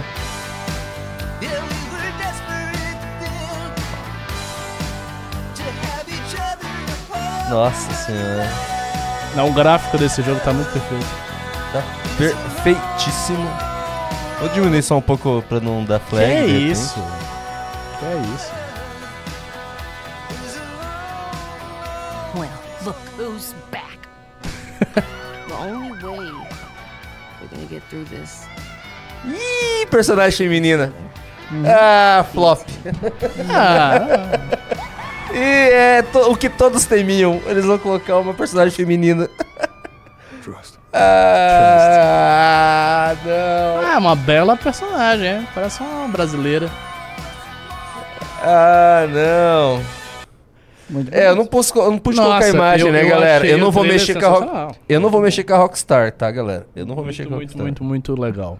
O trailer. Mas, ah, deixa eu, eu voltar aqui, eu quero falar essa história, eu acho uma história bem representativa. Eu tinha lá a empresa, né, de planos funerários, tenho várias histórias sobrenaturais, e isso, mas não é isso que eu vou falar, não. Deixa eu contar essa história primeiro. É, certa feita, eu fiz uma reunião com um cara, olha só, o cara era o grande representante do sindicato patronal dos postos de gasolina. Né? A gente sabe que existem sindicatos patronais existem sindicatos da classe trabalhadora. Eu cheguei lá e eu apresentei uma proposta muito bem organizada e tal, na qual, veja só, na qual o gasto que os postos iam ter com os seus funcionários para que eles adquirissem um plano funerário, entenda o que é um plano funerário. As pessoas mais pobres, isso vocês, vocês não são pobres assim. As pessoas pobres, pobres, pobres mesmo, elas têm dificuldade, com dificuldade básica, que é enterrar os seus parentes. Morre uma tia de um cara muito pobre, ele não tem grana pra comprar o caixão na hora, cara. Porque simplesmente a conta dele é quase zerada, ele não tem dinheiro. Muitas vezes ele tá no SPC e tal, o cara não tem dinheiro. Então o que, que ele faz em troca disso? E- e- a- a- no lugar de né, ter o dinheiro, ele não tem dinheiro. Ele contrata um plano funerário. E daí vai pagando 50 reais por mês, são valores baixos, até que junta uma grana e lá a empresa se encarrega de enterrar o seu parente. Tal. Ou seja, uma coisa essencialmente para pessoas mais pobres. E aí eu cheguei pra esse cara, que é o representante dos sindicatos patronais, era na época, e ofereci, ó, vocês vão ter um pequeno custo a mais por trabalhador, isso é quase irrisório para que se ganhe, o lucro, pá, pá, pá. Quero ouvir, foi muito educado, tá, beleza. Tá. Aí ele, no final ele falou, não, realmente, é bacana. Mas a gente tem a seguinte política. Se não estiver previsto na convenção coletiva, que é um instrumento de negociação do sindicato e do patrão, não damos nada. Podia ser um centavo. Não. Ou seja, a única coisa que assegurava que o trabalhador tivesse algum tipo de auxílio para na empresa era a convenção coletiva, assinada de acordo com leis trabalhistas e pelos sindicatos. Sem isso, eles não teriam nada. Se não está lá previsto, não tem nada. Ah, não tem férias, então é zero férias. Ah, não tem, então se vire. Então veja bem, quando vocês falam, ah, acaba com a CLT, acaba com a CLT. Muito cuidado, muito cuidado nessa hora, rapaz. Assim, é preciso fazer uma leitura sobre a história da humanidade, sobre a história do que foi a economia nos últimos dois séculos. Porra, não havia férias. Você sabia que não havia férias? Você sabia que as pessoas trabalhavam, trabalhavam 14, 15 horas por dia. As crianças trabalhavam, as crianças trabalhavam. Criança de 9 anos trabalhava. Entendeu? Com carvão, em mina. Era assim que as pessoas viviam. E assim, essa estrutura legislativa que serve para proteger as pessoas, ela foi criada porque as pessoas viviam de maneira muito precária. Eu não acho que deva ser a mesma. Essas discussões, elas são tem que ser complicadas, caso a caso, entender? Ah, pode ser muito rigorosa, complicada, aqui muda isso, mas é beleza. Mas a ideia, a ideia leviana, perigosa, de que se você arrasar com todos os direitos trabalhistas, você tira tudo, você elimina isso, as pessoas vão viver muito bem, aí vai estar tá tudo certo. Essa é uma ideia falsa. Elas, as pessoas estão contando essas coisas no ouvido de vocês Cuidado com as ilusões. Cuidado de onde vêm as ilusões. De onde isso.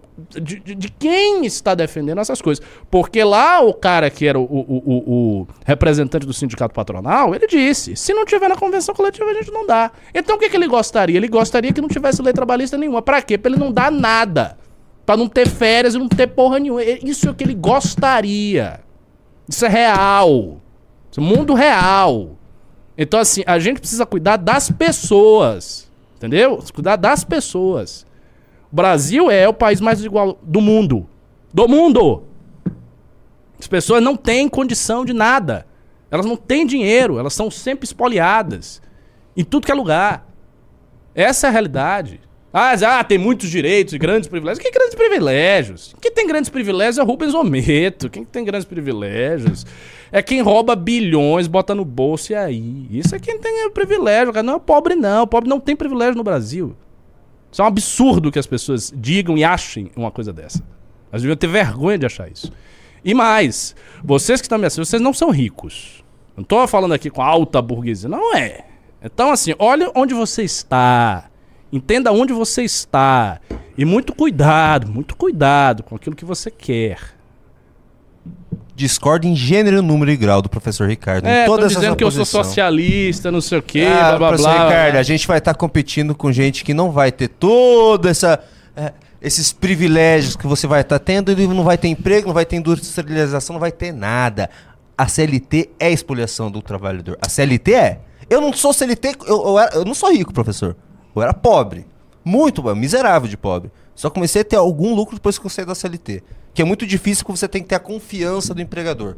Porque você eu pode a qualquer eu, momento estar. Tá... Júnior, eu não estou dizendo que não, as leis trabalhistas, tal como são consolidadas no Brasil, Exato. são perfeitas. Eu não estou mas é você falou CLT desde o começo. Eu não estou falando isso. É, o que eu estou dizendo é, horrível, é o seguinte: cara. existe uma mentalidade, existe uma mentalidade nas pessoas da direita que consiste em achar, vamos tirar todas essas leis aí, porque aí vai resolver. Ah, é ANCAP, né? É, não, não, é uma mentalidade, é, é mais, muito mais que ANCAP, cara. Isso é a mentalidade do patronato brasileiro, que introjeta essas coisas na cabeça dos outros. Ah, não, porque aí tira...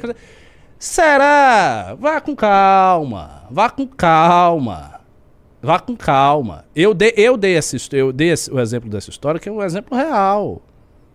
O cara falou, se não tá na convenção, então nada feito. Ou seja, as pessoas ali, o, o, o- o frentista lá, ele teria o, o plano dele que não ia impactar em nada no lucro do dono do posto, porque era bem baixo o valor. E eu mostrei isso e ele viu e ele concordou. O cara concordou que não ia impactar. Não é que ele disse, ah, não, isso aqui não dá. Não, ele sabia que dava. Eu sei que dá, eu sei que é bom, mas se não me obrigam, eu não dou. E assim, essas coisas todas, elas foram montadas. Montadas. Férias. As pessoas falam, ah, as férias, como, como- como se né, férias tivesse brotado.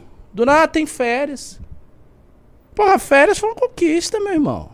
É, tá, tem férias, ah, não, não serve pra nada, isso não tem sentido nenhum. Não tem sentido, e quando você tiver que trabalhar e você não tiver como parar? Se você para, então você vai pra rua. Adiós. E aí existe o discurso de que não. Se você acaba com tudo isso, aí vai resolver. O que eu estou colocando aqui é o seguinte, e eu comecei a fazer essa análise citando o John Gray, que é um pensador liberal. Liberal, um liberal clássico, não tacheirista e tal.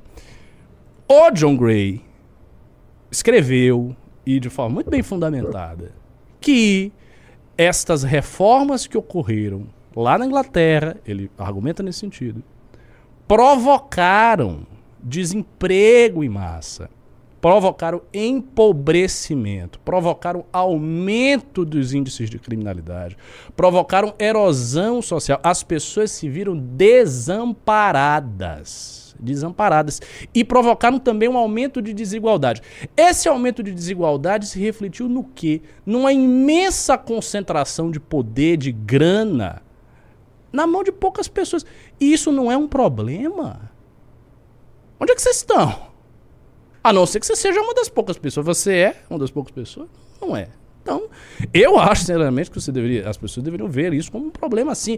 E elas precisam transcender esse negócio, porque elas vão tomando as posições dela, eu sei disso, a partir, seja de questões ideológicas, doutrinárias, seja a partir de posições existenciais delas, que vêm de estar numa outra, num outro circuito.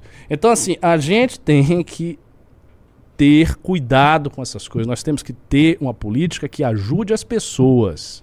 Vou insistir, tem que ser uma política que ajude as pessoas. Se alguém me demonstrar que fazer certas flexibilizações vai ajudar as pessoas, mesmo, e se eu ver que isso aconteceu, e eu ver que as pessoas estão se dando bem mesmo, macroscopicamente tal, talvez. Mas sem isso, não. E assim, eu, eu- o que eu sinto é que sempre vem essas doutrinas, elas têm um lado, elas vêm de um lugar, elas partem de um ponto, entendeu? E não é o ponto, não é a seu favor, não é a seu favor, porque quem tá ficando rico não é quem tá embaixo, é quem tá em cima. Qual é? Então o que tá, co- o que que tá rolando? Tá, pode, vocês- vocês- vocês Eu discordo- podem me Eu esculhambar aí, continuo discordando completamente Tudo com bem, o bem. senhor, professor Faz Ricardo. parte, faz parte da vida. Completamente. Mas tudo bem. Professor é o Ah, guru do. MBL. É o guru do MBL. Então eu vou seguir o que o professor fala. Não, vocês podem discordar. Não, você é o guru do MBL, Ah, você vai ser o guru do. MBL agora. Para com isso. Douglas mandou 10 reais. Ministro, por favor, comente sobre o dia que o senhor enquadrou o Mamãe Falei quando o Renan achou que ele ia se candidatar pelo novo. Ah, Você- só que ele contou essa história já tarde, né? Ele contou? É, desculpe, quando é... repete ah, o comentário, por favor. Eu acho que ele citou outras circunstâncias. Sim. É, o cenário é o senhor e o Pavinato numa sala com o Arthur. Eu e o Pavinato. Pavinato. É. Porque o Arthur iria fazer o quê? Repete, Pimba, por favor. Ministro, por favor, comente sobre o dia que o senhor enquadrou Mamãe Falei quando o Renan achou que ele ia se candi- candidatar pelo novo. O cenário é o senhor e o Pavinato numa sala com o Arthur. Ah, não, não teve nada a ver com o novo. Na realidade, o Arthur ele havia gravado um vídeo a favor do aborto. Não sei se você recorda disso. Foi em 2015, 2016, 2015, eu creio. E, bem, o Arthur, a pessoa de muitas virtudes, muito admirável, mas ah, não é lá das pessoas mais brilhantes, especialmente naquela época, especialmente em termos ideológicos. Então, eu, quando conheci o Arthur, no mesmo momento eu passei imediatamente a ofender a inteligência dele. com enorme sucesso. Ah, fiz ele com se sentir um completo idiota. E ele remoeu essa circunstância por muito tempo. Ah, mas depois, obviamente, ele. Um homem muito, de muitas virtudes, incapaz de guardar rancores. Ah, nos tornamos grandes amigos e tudo floresceu muito bem. Perfeito? Nossa, virou amigo do mamãe falei. É. Arlequino mandou 5 reais. Ministro, Arthur disse que você o chamou de inculto. Acho que não mudou muito, pois ele acha que Nolan é quino. Ajude-o. Indique cinema asiático pra ele. O Arthur é muito apaixonado por cinema. É, ele- o, o filme preferido dele, pra ele, a obra de arte é Clique. Não tem mais nada que possa ser feito por ele. Mas, ah, é verdade, eu não tô mentindo. É Clique. A obra de arte dele. É, é, o professor tá bravo, ele tá se mordendo. Ah. Você tá bravo comigo, professor? Não Que tô eu bravo com você, não, cara. Eu tô é, preocupado com o rumo das coisas. Isso é que eu tô. Você viu que vai ter mais uma guerra, hein? É, mas não tô nem preocupado com isso. Eu tô preocupado com o rumo social do Brasil. Porque. Eu vou acabar com a CLT. Vai- emprego, isso emprego, acaba emprego, industrialização. Industrialização, emprego, pá, pá, riqueza, abre estrada, É, meu siderúrgica. Irmão, só Se chega, é chega, se chega aqui. tão Chega, simples chega assim. com o pai, chega com o pai. eu acho que a grande esperança do mundo, assim, em termos de progresso econômico, é- são as automatizações, automações. Exato, indústria, indústria, Caso tecnologia. contrário- É, e o emprego? O que eu, o que eu estou Não há- falando. não há futuro para o É, emprego Mas no o mundo. que eu estou falando é que todo esse processo, é, todo esse processo que o Fuera! John- o John Gray descreve, culminou em aumento de produtividade, aumentou bastante a produtividade. Eu imagino. Foi para quem o dinheiro? Essa é a questão. Não, é- hoje nós estamos no ponto É, da história. cuidado. Que país que foi isso? Não, Você sabe, sabe uma coisa? Que Em país termos, foi isso? É, vários outros. Que, Em que termos- ano? em termos Não, com- no período da reforma de taxa. Ah, eles não ficaram mais ricos? Os ingleses na época? Claro. Aumentou a produtividade, eles se tornaram mais competitivos, mas Muito isso gerou simultaneamente outros problemas, cara. As pessoas ficaram, por exemplo, desempregadas. O desemprego não é um problema? Ficaram mais desempregadas, né? As As reformas pessoas, de é óbvio. Todas as reformas deste estilo produziram desemprego em massa. Porque havia um paradigma no estado de bem-estar social que não é uma invenção socialista. Até porque, por favor, o estado de bem-estar social foi o pilar da democracia cristã alemã. Ah, era socialista. Não, era Alemanha ocidental, não era Alemanha oriental. Beleza? Procura aí e veja. Veja, houve desemprego em massa. As pessoas ficaram desempregadas. Aumentou as taxas de desemprego. Isso é um claro que é um problema, caralho. Porra, como não é? A pessoa não tem emprego, ah, não é um problema. Não, você ficou desempregado, não, mas tá tudo certo, porque a produtividade aumentou e tem uns ricos aí que estão ganhando mais dinheiro. Calma aí. Eu não tô dizendo, veja, vocês precisam pensar com nuances. Eu não sou socialista. Se eu fosse um socialista, eu estava na esquerda. Eu não estou na esquerda. O que eu estou dizendo é que nós temos que Sei. pensar com nuances. Nós temos que pensar com nuances. Porque, do contrário, você pode estar entrando em certos automatismos mentais que vai lhe conduzir a problemas. Ter desemprego maciço aumenta, é um problema. Um problema, inclusive, que favorece a criminalidade. Porque se você não tem emprego, o que, que você vai fazer? Entendi agora. Fez todo sentido. É, É tá verdade, eu não tô. Agora eu não tô zoando. Claro que faz é, sentido. entendi, entendi. E, sentido. rapaz, existe uma crítica real aos paradigmas econômicos neoliberais e em relação ao que se provocou. As coisas. Elas, elas aconteceram. E nós estamos no Brasil, a gente está vendo isso. É que é- eu sou meio lerdo, eu sou meio lerdo. Agora nós estamos dessa vendo forma- isso no Brasil. Sou bem lerdo. né? O governo Fernando Henrique, procure aí as estatísticas de em- desemprego no governo Fernando Henrique. Você lembra? Não. Aumentou. E não foi pouco. Sabe que em termos realmente absolutos, o país mais desigual do mundo é os Estados Unidos. Justamente por concentrar pessoas que acumulam fortunas tão, sabe, tão surreais, tão- Hum. como nunca antes vistas na história, que que há, mas não obstante a percepção é melhor, claro que ser pobre nos Estados Unidos é melhor que ser pobre no Brasil. Ah, é o- melhor. o- o- mas o- o Brasil é um país muito pobre. Sim, sim, com certeza. O Davi, o Davi falou, ah, ah, Junito ficou com medo do desemprego. Não, é que quando o Ricardo fez a construção, eu não vi que, por exemplo, o foco, ele falou agora, por exemplo, que os paradigmas que a gente já tem, que a gente precisa rever e questionar. Daí, daí eu entendi qual o ponto dele. Não é que eu tô com medo de perder o emprego porque ele tá brabo comigo. Eu não estou bravo com você. Eu fico, essas, coisas me angustiam porque eu fico preocupado. Pra onde a gente tá indo. Eu não sou, eu não sou muito brilhante. Eu, eu sou lerdo, eu sou lerdo. Eu sou lerdo. O professor Ricardo é muito inteligente. Ele é muito inteligente, é mais que vocês também. Sai daí. Ele é oficialmente um doutorando. Exatamente. Não pode falar? Não, não. Melhor não. Ah. Não, não quero coisas transformando. Ah, eu queria falar. É, eu, ia, eu ia falar. Não, não, não, não, não, não, não, não. Próximo pimba, vai. Corre pra CLT, Junito. Ju- na- jamais, jamais. Sou muito feliz sem CLT. Próximo Pimba.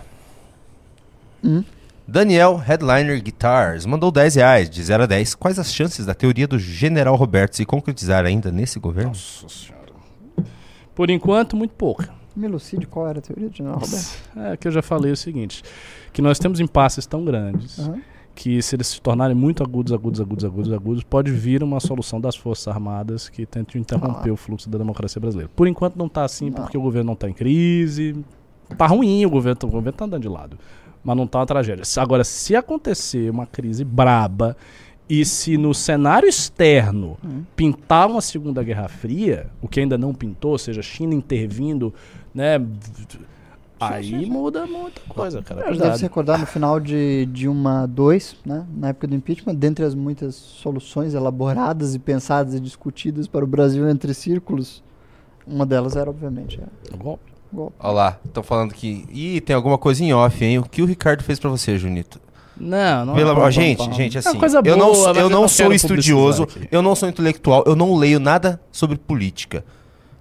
Ele lê, e eu confio nele. Então, se ele falou, eu vou pensar no, no que ele falou e vou tentar compreender, entende?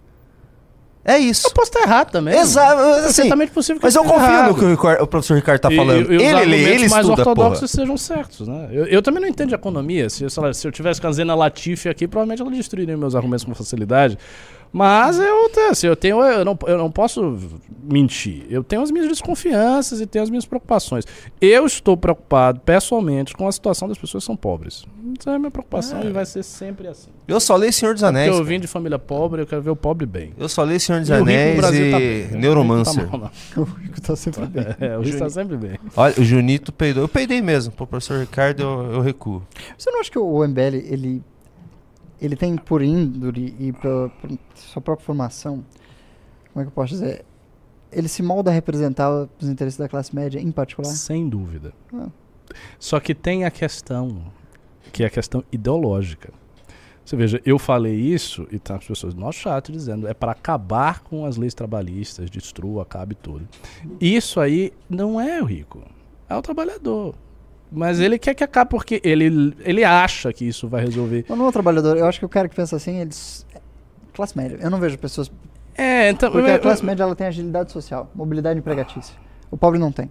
Então, para o cidadão de classe média, a percepção dele da vivência com a CLT é muito mais negativa do que a percepção da vivência com a CLT do pobre. Percebe? Uhum, Então, entendi. normalmente, o cidadão de classe média vê a CLT como um obstáculo na vida prática dele. Porque Hum. ele não consegue negociar dessas coisas. Ele tem uh, agilidade empregatícia, ele tem agilidade social, mobilidade social, entende? Consegue de um emprego para outro, de uma coisa, de uma oportunidade para outra. O pobre não. Então, para o pobre, Esse o é um pobre às ponto. vezes enxerga é um ah, o a CLT como um bote salva-vidas. Não é essa a percepção da classe média sobre. Esse é um ponto. Eu, eu acho que assim, o MBL vive dentro do imaginário da classe média. Porque ele nasceu essencialmente pessoas de classe média. E é ilusório não supormos que a sua superestrutura social não condiciona a sua percepção ideológica do mundo. Condiciona. É óbvio que condiciona. É, eu chegaria. A minha réplica a isso seria dizer que, eh, pelo menos, amplos setores da classe média, que não são, talvez, setores da classe média empreendedora, Uhum. os setores da classe média que estão nessa flexibilidade, elas também não estão bem. Não. Porque o, o ritmo das mudanças sociais as prejudica. Então elas não conseguem adquirir nada. Elas não têm. Tá toda, existe toda uma voga de elogiar, por exemplo, a velocidade dos processos na, na atualidade. Então, pô, você tem que ser flexível. Você tem um emprego aqui, depois você vai para outro, depois você vai para aqui, depois você pega aqui. Mas você sabe o que, que há por trás disso? Uma imensa insegurança da classe média. Claro. Uma insegurança sobre a classe média. Eu vou dar um exemplo simples. Ah, todo mundo aí que tem pai, mãe, tia, avô, vocês sabem. Era bem comum, bem comum, que a galera entrasse numa empresa, Júnior. Os caras entravam numa empresa e ficavam na empresa 30 anos. Sim. 20 anos na empresa. e depois se aposentava e tal. Ou então fazia um concurso e ficava ali. Eu ficava vendo. Essa estabilidade era uma coisa também que era boa. Porque as pessoas tinham mais segurança. Agora não, irmão. Você entrou, tá, já foi, perdeu, perdeu o emprego, se vira aí. E aí vai do essa. serviço público, né? Isso, é- exceção do serviço público. Exceção do serviço público, que, que, aliás, é bastante classe média. atacado em função disso. Então, veja. As pessoas não têm essa estabilidade. Então, elas estão jogadas em fluxos muito rápidos, onde ela tem que se virar. O que eu sinto é que as pessoas estão como que. Tem, que se agarrar aqui, sabe? É uma situação de insegurança, de vulnerabilidade. A gente precisa criar meios disso passar. Disso passar. De que- eu quero, por exemplo, eu gostaria, isso é utópico, eu gostaria que as pessoas pudessem voltar a almejar, a almejar, ter um emprego na vida. Arranjar um emprego bom, poder comprar um carro, poder comprar uma casa, poder educar seu filho, educar sua filha, e beleza. Isso não é uma vida boa? Era uma vida bacana, a vida que os Estados Unidos tinham no- na- nos anos 50. Era a vida que o europeu tinha na época do Estado de Bem-Estar Social, que depois foi desmontado. E que agora não vive mais assim desse jeito. Mas isso já O, foi. o, o Beraldo esteve aqui hoje à tarde. Ele é, tipo, bateu um papo sobre a realidade dos, dos Estados Unidos e disse que o sonho americano está acabando. Uhum. O sonho americano, a desigualdade social está crescendo demais, muita inflação, não consegue mais comprar nem imóvel. Mas por que. Você tá. Por que? A pergunta é por que está acabando? Fa- fa- façamos um- uma leitura crítica.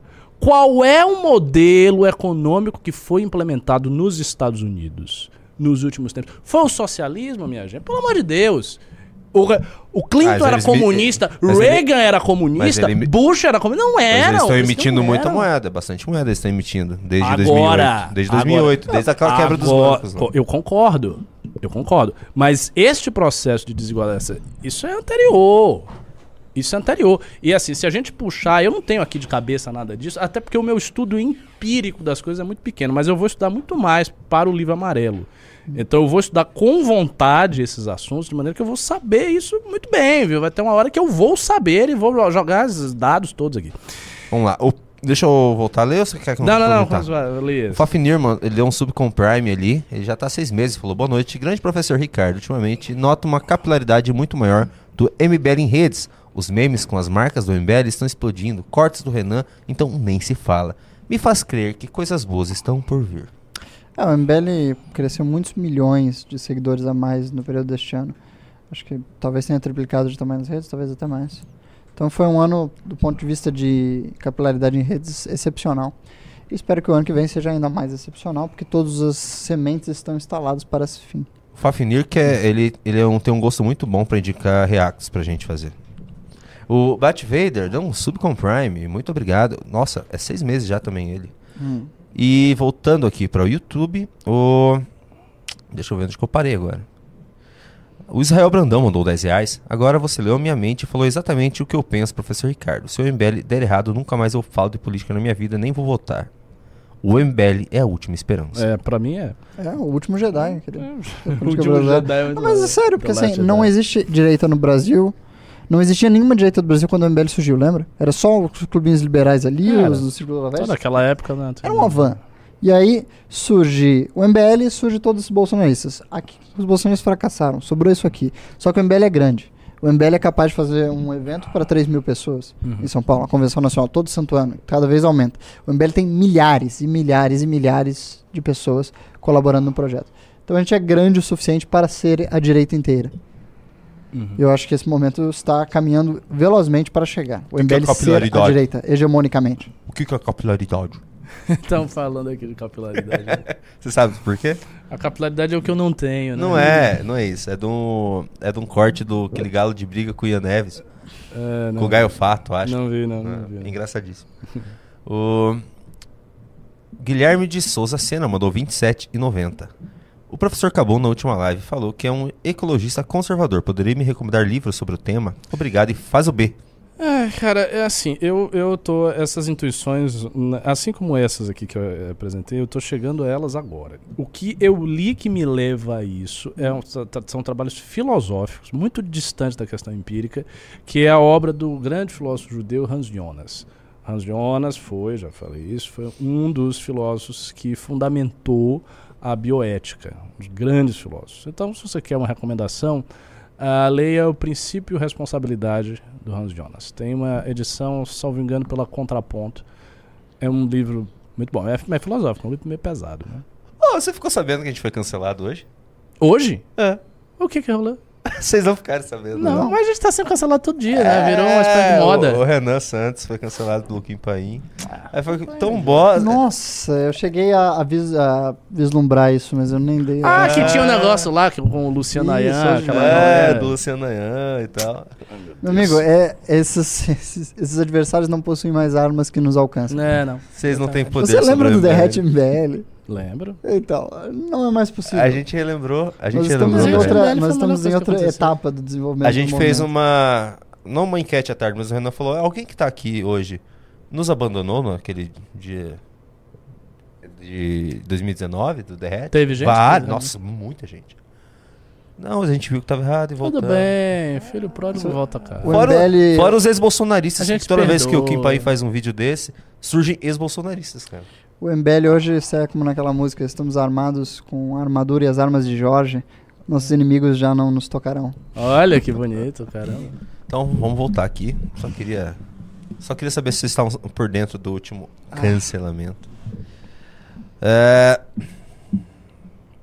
Satoshi Júlio mandou 10 reais. Ministro, o senhor é o garoto do filme O Menino de Ouro. É mesmo? tá bom. Sei que não. Desde quando o senhor resolveu se vestir assim? Obrigado, MBL. Me vestir assim? É. Ah, desde a juventude eu percebi que era muito prático causar uma boa impressão. E as pessoas têm Jovem de melhores terno causa primeiras boa. impressões quando você está vestido de modo formal. É simplesmente isso. Pura verdade. Mas jovem de terno causa boa impressão? Ah, o Renan tem uma, uma atitude muito negativa com relação a- a- ao vestuário formal. Eu sou fã, então eu, eu gostaria de ter dinheiro pra me vestir assim. Projeto Update. Professor Mauro Duarte mandou 10 reais. Sobre liberalismo versus criminalidade, a solução é um novo sistema de governo onde o Estado incentive fortemente o autogoverno, onde cada um cuida de sua vida, gera energia, coleta água, planta, etc. É tipo o governalismo lá do. É, isso é, isso é muito. Parece muito. o muito... M6 mandou um Monster Pimba de 300 reais. Uou! 300 reais, M100. Professor, gostaria muito de dois baralhos para a jogatina com a família. O Brasil é melhor com o MBL. Claro. Manda o baralho pra eles. Como pra que gente vai ele, mandar? Como, como é que faz? Como não é assim? O cara deu até 300 reais. Pô, ele deu 300 reais, meu irmão. Manda o baralho pro cara. Você quer três baralhos? Vai Produção. baralho pra você. Não, Produção. não, eu estou Esses dizendo, ele vai ter dois baralhos. Ele vai ter dois baralhos. Então é isso. Entre em contato com o Instagram da Valete. Diga que foi você que pimbou e tal. Prove isso. Exato. E aí você vai receber o seu baralho, dois baralhos. O Lula Reacionário mandou 5 reais. Não fale das gloriosas profissionais do amor. Perdoe as falhas desse baiano, minhas princesas. Ele não sabe o que fala. Não, eu não tenho nada contra as prostitutas, não. São muito queridas. Satoshi Júlio mandou 5 reais. O problema, professor Cabum, é que essa direita do século XX do século XXI está muito atrasada. Estamos preocupados com o mundo e o mundo não está nem para o Brasil. Somos. Ah, não terminou, Pimba. Cleiton Chagas mandou 10 reais. Professor Ricardo. Agora, só uma observação. Eu não acho, não. Eu, eu acho que o Brasil é um país importantíssimo para o mundo. viu? Hoje Um o Renan, San- o. Renan Santos e o, e o. E o Beraldo falaram que o mundo não dá a mínima para o Brasil. O mundo, mais ou menos. O Brasil é um país que, eh, digamos assim, pelo potencial que ele tem, pela grandeza que ele tem, por tudo que ele deveria representar, ele de fato é um país que não, não representa, enfim. Mas ele há de representar, porque assim, o, o país está aí para isso. Você né? falar que assim, o Brasil ele domina, querendo ou não, um quadrante inteiro do planeta Terra. É. Se você dividir o planeta em quatro setores, É. a América do Sul inteira e metade da América. Central, o rumo dela é decidido por ações brasileiras. Então, Ah. se a economia brasileira se move para um determinado rumo, afeta completamente a economia Exatamente. e a realidade de todos os países ao redor. É, é um gigantesco é, a polo nação que arrasta. Cleiton É. Chaga. Pode. Desculpa. Você ia complementar? Não, não, fica à vontade. Eu acho que a sua. O seu corte foi muito bem estabelecido no meio da minha fala, então tá tudo bem. muito obrigado. Prossiga. Quer começar agora? Não. Eu vou colocar a tela em você pra você ficar... A gente, pode, a gente pode continuar se constranger dessa forma. Eu acho apropriado. Eu vou te constranger. Você diga alguma coisa. eu Já que posso você quer me constranger, eu vou te constranger. Perfeito. Você Olha, tem, olhe pra câmera. você tem a benesse da câmera, você controla a câmera e o microfone. Inclusive, se você É, quiser, você é, pode é, é, me você- mutar. Mas eu não faria isso. Eu- eu posso- Jamais farei isso. E eu posso ficar incapaz de falar enquanto. eu- Jamais faria Não? isso com o senhor. De modo algum, né? Jamais. Você gosta... O teu jogo favorito é o mesmo que o meu. Sim, verdade. Ah, por sinal vai ser uma série, né, Didi? Vai, Pode, vai, vai você estrear. viu? Caramba! Com roteiro de Christopher Nolan. Muito bom, Não, é. um grande roteirista. É o irmão do Eu Christopher assisti, Nolan. eu preciso ver primeiro. Ah, não, One desculpa. Piece. O, qual é o nome dele? o Não primeiro faço nome? ideia. O problema é Esqueci. que o roteiro Alguma também coisa tem o Nossa, Todd eu disse Howard, que eu ia né? Então, sair, eu tô aqui... É um bom roteiro. vamos lá. Cleiton Chagas mandou 10 reais. Professor Ricardo, como explicar os feitos de homens como Alexandre o Grande, Júlio César, etc. É possível existir um caráter religioso ou místico na existência dos grandes nomes da história? Abraços. Ah, eu acho que sim. E eu vou dizer uma coisa, uma curiosidade, certamente vocês não sabem. Há, há linhagens teológicas islâmicas que consideram que Alexandre é um profeta. Tamanha é a sua grandeza. Aí, cara, aí. O que, que faz essas pessoas aparecerem? Tá, é uma constelação de fatores, né? Mas. Uhum. é, s- são pessoas inigualáveis. A gente, a gente não vai ter o milagre de ter uma pessoa assim. Renan pra acha que o. Elon Musk pode ser um Ah. desses agentes civiliza- civilizacionais aí. Eu, eu acho que a, a base conceitual de Elon Musk é muito ruim. Acho o pensamento dele muito ruim. Não que isso. Pô, ele é um aliado no caso be- beleza, mas a- a- ele é formado por um caldo de ficção científica, anarcocapitalice, meio que molecão, não sei o que. Eu não acho que ele consegue construir nada. Simão Pedro mandou 5 reais. Cuidado com essas pesquisas. ele é um desses muitos empresários que, ao longo da história americana, desenvolveram muitas, muitos marcos. Assim. Sim, Você sim, teve vários claro, ca- caras claro. parecidos com ele, assim, que o, digamos que a economia pro- americana propiciou a criassem muitas inovações tecnológicas que melhoraram a vida das pessoas a nível global. Uhum. Mas não me parece assim, é uma, uma figura verdadeiramente revolucionária e transformadora da história. Repita. Eu acho que a- a- o que ele pensa é, é também um pouco problemático. Eu, não- eu não acho que ele tem. A minha sensação, eu não acho que ele tem visão histórica para. Sabe? Quais são as crenças desse cara? Eu já vi esse cara. Eu já vi esse cara falando, já vi entrevistas dele. É aquela coisa, ele, é, ele junta um acapismo com uma coisa mimética, com algumas ideias Não aí. é um capismo, ele é um grande prestador de serviço ao Estado, né? Eu sei, mas. Ele tem, por exemplo, aquela empresa lá, X. Eu sei. Todo eu o orçamento sei, dela sei, é. sei. Eu sei. Ele tem contratos com a CIA, ele É. tem contratos com mu- muita gente. Bem, prossigamos. O Simão Pedro tá. Ele mandou um eu acho que é muito importante aqui. Mandou 5 reais e falou: cuidado com essas pesquisas de influência da direita. Vocês estão colocando e-mail em uma pesquisa que não sabe de onde vem. Cuidado. Nunca coloquem. Ah, entra aqui para votar em tal, eh, tal pessoa para tal prêmio. Não coloque seu e-mail. Não coloque seu e-mail. Você vai estar entrando no, num banco de dados para campanha de. Sabe, deputados do bolsonaristas. Não Exato, façam só isso. coloque seu e-mail se for uma pesquisa do MBL. Exato, porque daí você vai É isso aí. você vai entrar no seu e-mail em qualquer formulário do MBL. Você vai entrar no banco de dados nosso. Exatamente. Só do MBL você vai entrar. E do Missão, obviamente. Do mis- Igor César Madruga mandou 10 reais. Que é isso, Junito? Mulheres também podem cometer crimes. É, tá. É, tipo Furiosa também, né? O Mad Max Furiosa. Tipo, ninguém queria saber da história da Furiosa. A gente quer saber da história do Mad Max, porque o nome do filme é Mad Max. Daí o que eles fazem, lá? Colocam a Furiosa. Que é- Ah. nem é, e nem é a, a Charlize Theron. É aquela, sei lá, Anna Taylor-Joy. Ah, série de televisão que vai sair? Já Não é estreou? série, vai ser o filme. Furiosa, filme? Mad Max. Você não viu? Eu pensei que fosse uma série. Ah, não veja, vai ser uma Ah, é, a menina até se destacou no filme. Ela se destacou no filme. No Mad Max, o último. É, a, a Charlize Theron.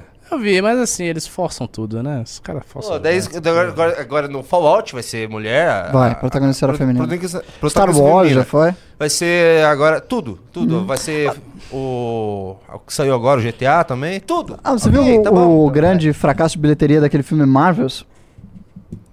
Adorei esse O maior fracasso de bilheteria. bilheteria Quanto mais fracasso, assim, se tiver, se tiver lacração no GTA, eu quero que ele flop muito, que é impossível, mas ok, mas é um Não, desejo, vai pelo menos. Nunca vai acontecer isso.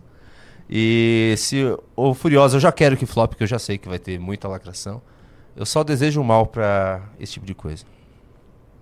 Enfim, eu tenho raiva. O William Money mandou 10 reais. Ian, o aspecto, o aspecto social é importante, claro, mas concordo com o Renan nesse ponto. De início, precisamos de um choque de ordem. Eu não lembro qual é a, hora- a Eu conversa. não sei a que ele se remete, o aspecto social é importante. Talvez mas seja tudo. segurança. A gente estava comentando de segurança. Hum. É, eu falei também da Sim, sim, questão sem social. dúvida, nenhum, assim, nenhum choque de ordem é muito importante também. É. É. um dos muitos patamares necessários para resolver a situação. E, e, aliás, por exemplo, não confunda a minha posição nesse sentido, não, viu? Eu, eu sou a favor da, du- de uma política eh, de- criminal duríssima. É, o choque de ordem, no caso do Ricardo, é colocar o mesmo. exército para fazer uma É. intervenção militar É em isso aí. comunidades. É isso aí, tem que ser é bem pesado. brutal o choque de Pesado. ordem sugerido.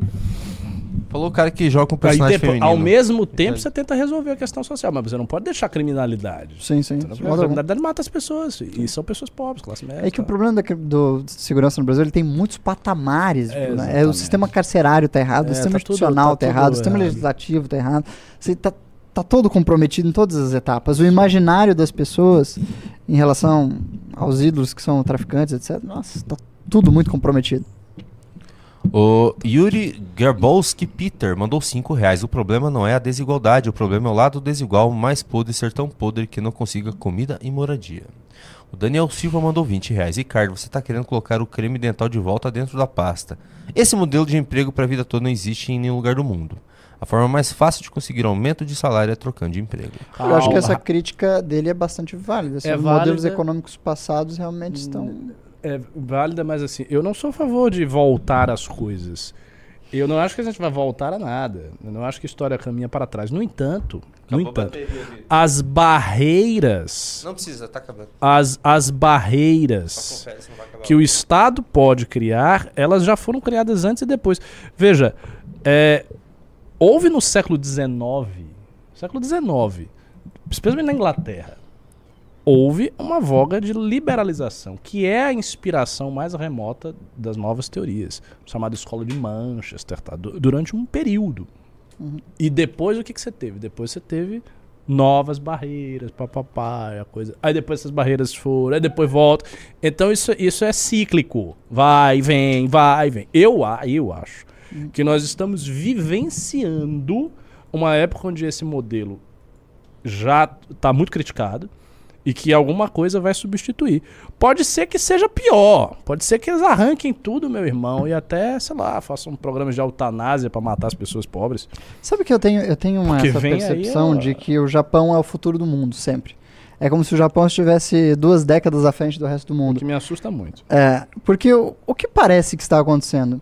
É, que todos os países do mundo estão se direcionando a algo muito similar à situação atual do Japão, que é uma estagnação econômica perpétua, devido a um endividamento é, catastrófico, na qual o país passou a comprar as ações e participações de todas as empresas listadas em bolsa. Então, o- é como se todas as companhias japonesas fossem ah, semi-estatais, no sentido de que o- a nação japonesa é dona de quase tudo. Ao mesmo tempo que a população é muito velha e o jovem não tem mais círculos sociais e ele vive, obviamente, restringido em ambientes virtuais ou naquela síndrome que acontece no Japão dos hikikomores, que são pessoas que vivem em isolamento social quase perpétuo Os ANCAPs? na qual o benefício social ah, é o principal gasto de governo em toda a pirâmide, assim, do mais eh, do mais jovem ao mais velho, toda a pirâmide etária, e na qual existe cada vez mais automação e cada vez mais o que eles chamam de bullshot jobs, que são empregos que só existem para dar às pessoas o que fazer.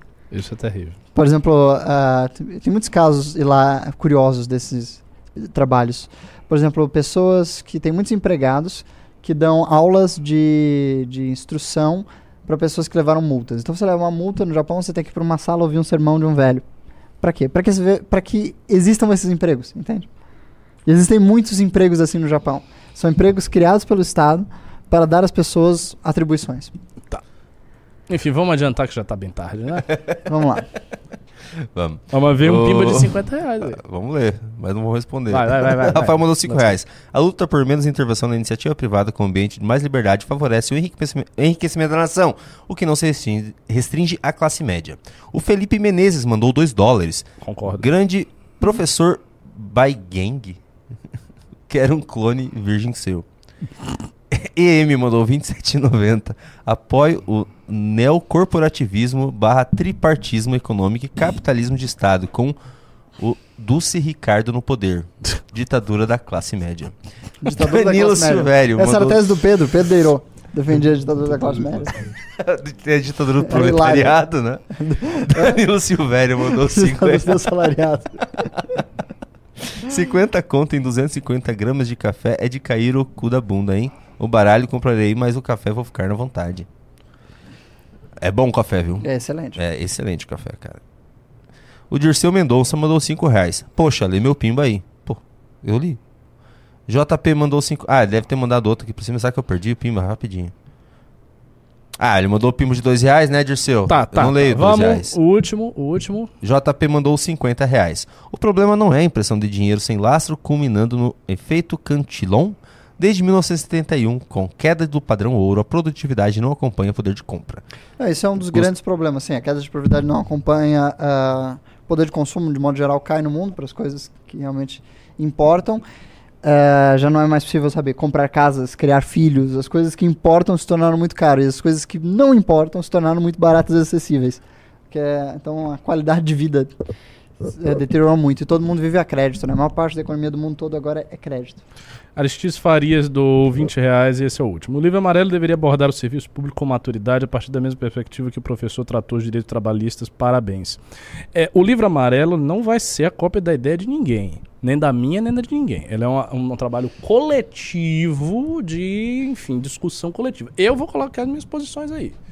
E aí a gente vai ver e vai ser uma discussão, é dialético, enfim. É e isso é aí. isso. Um abração. Au revoir. Dá boa noite, né?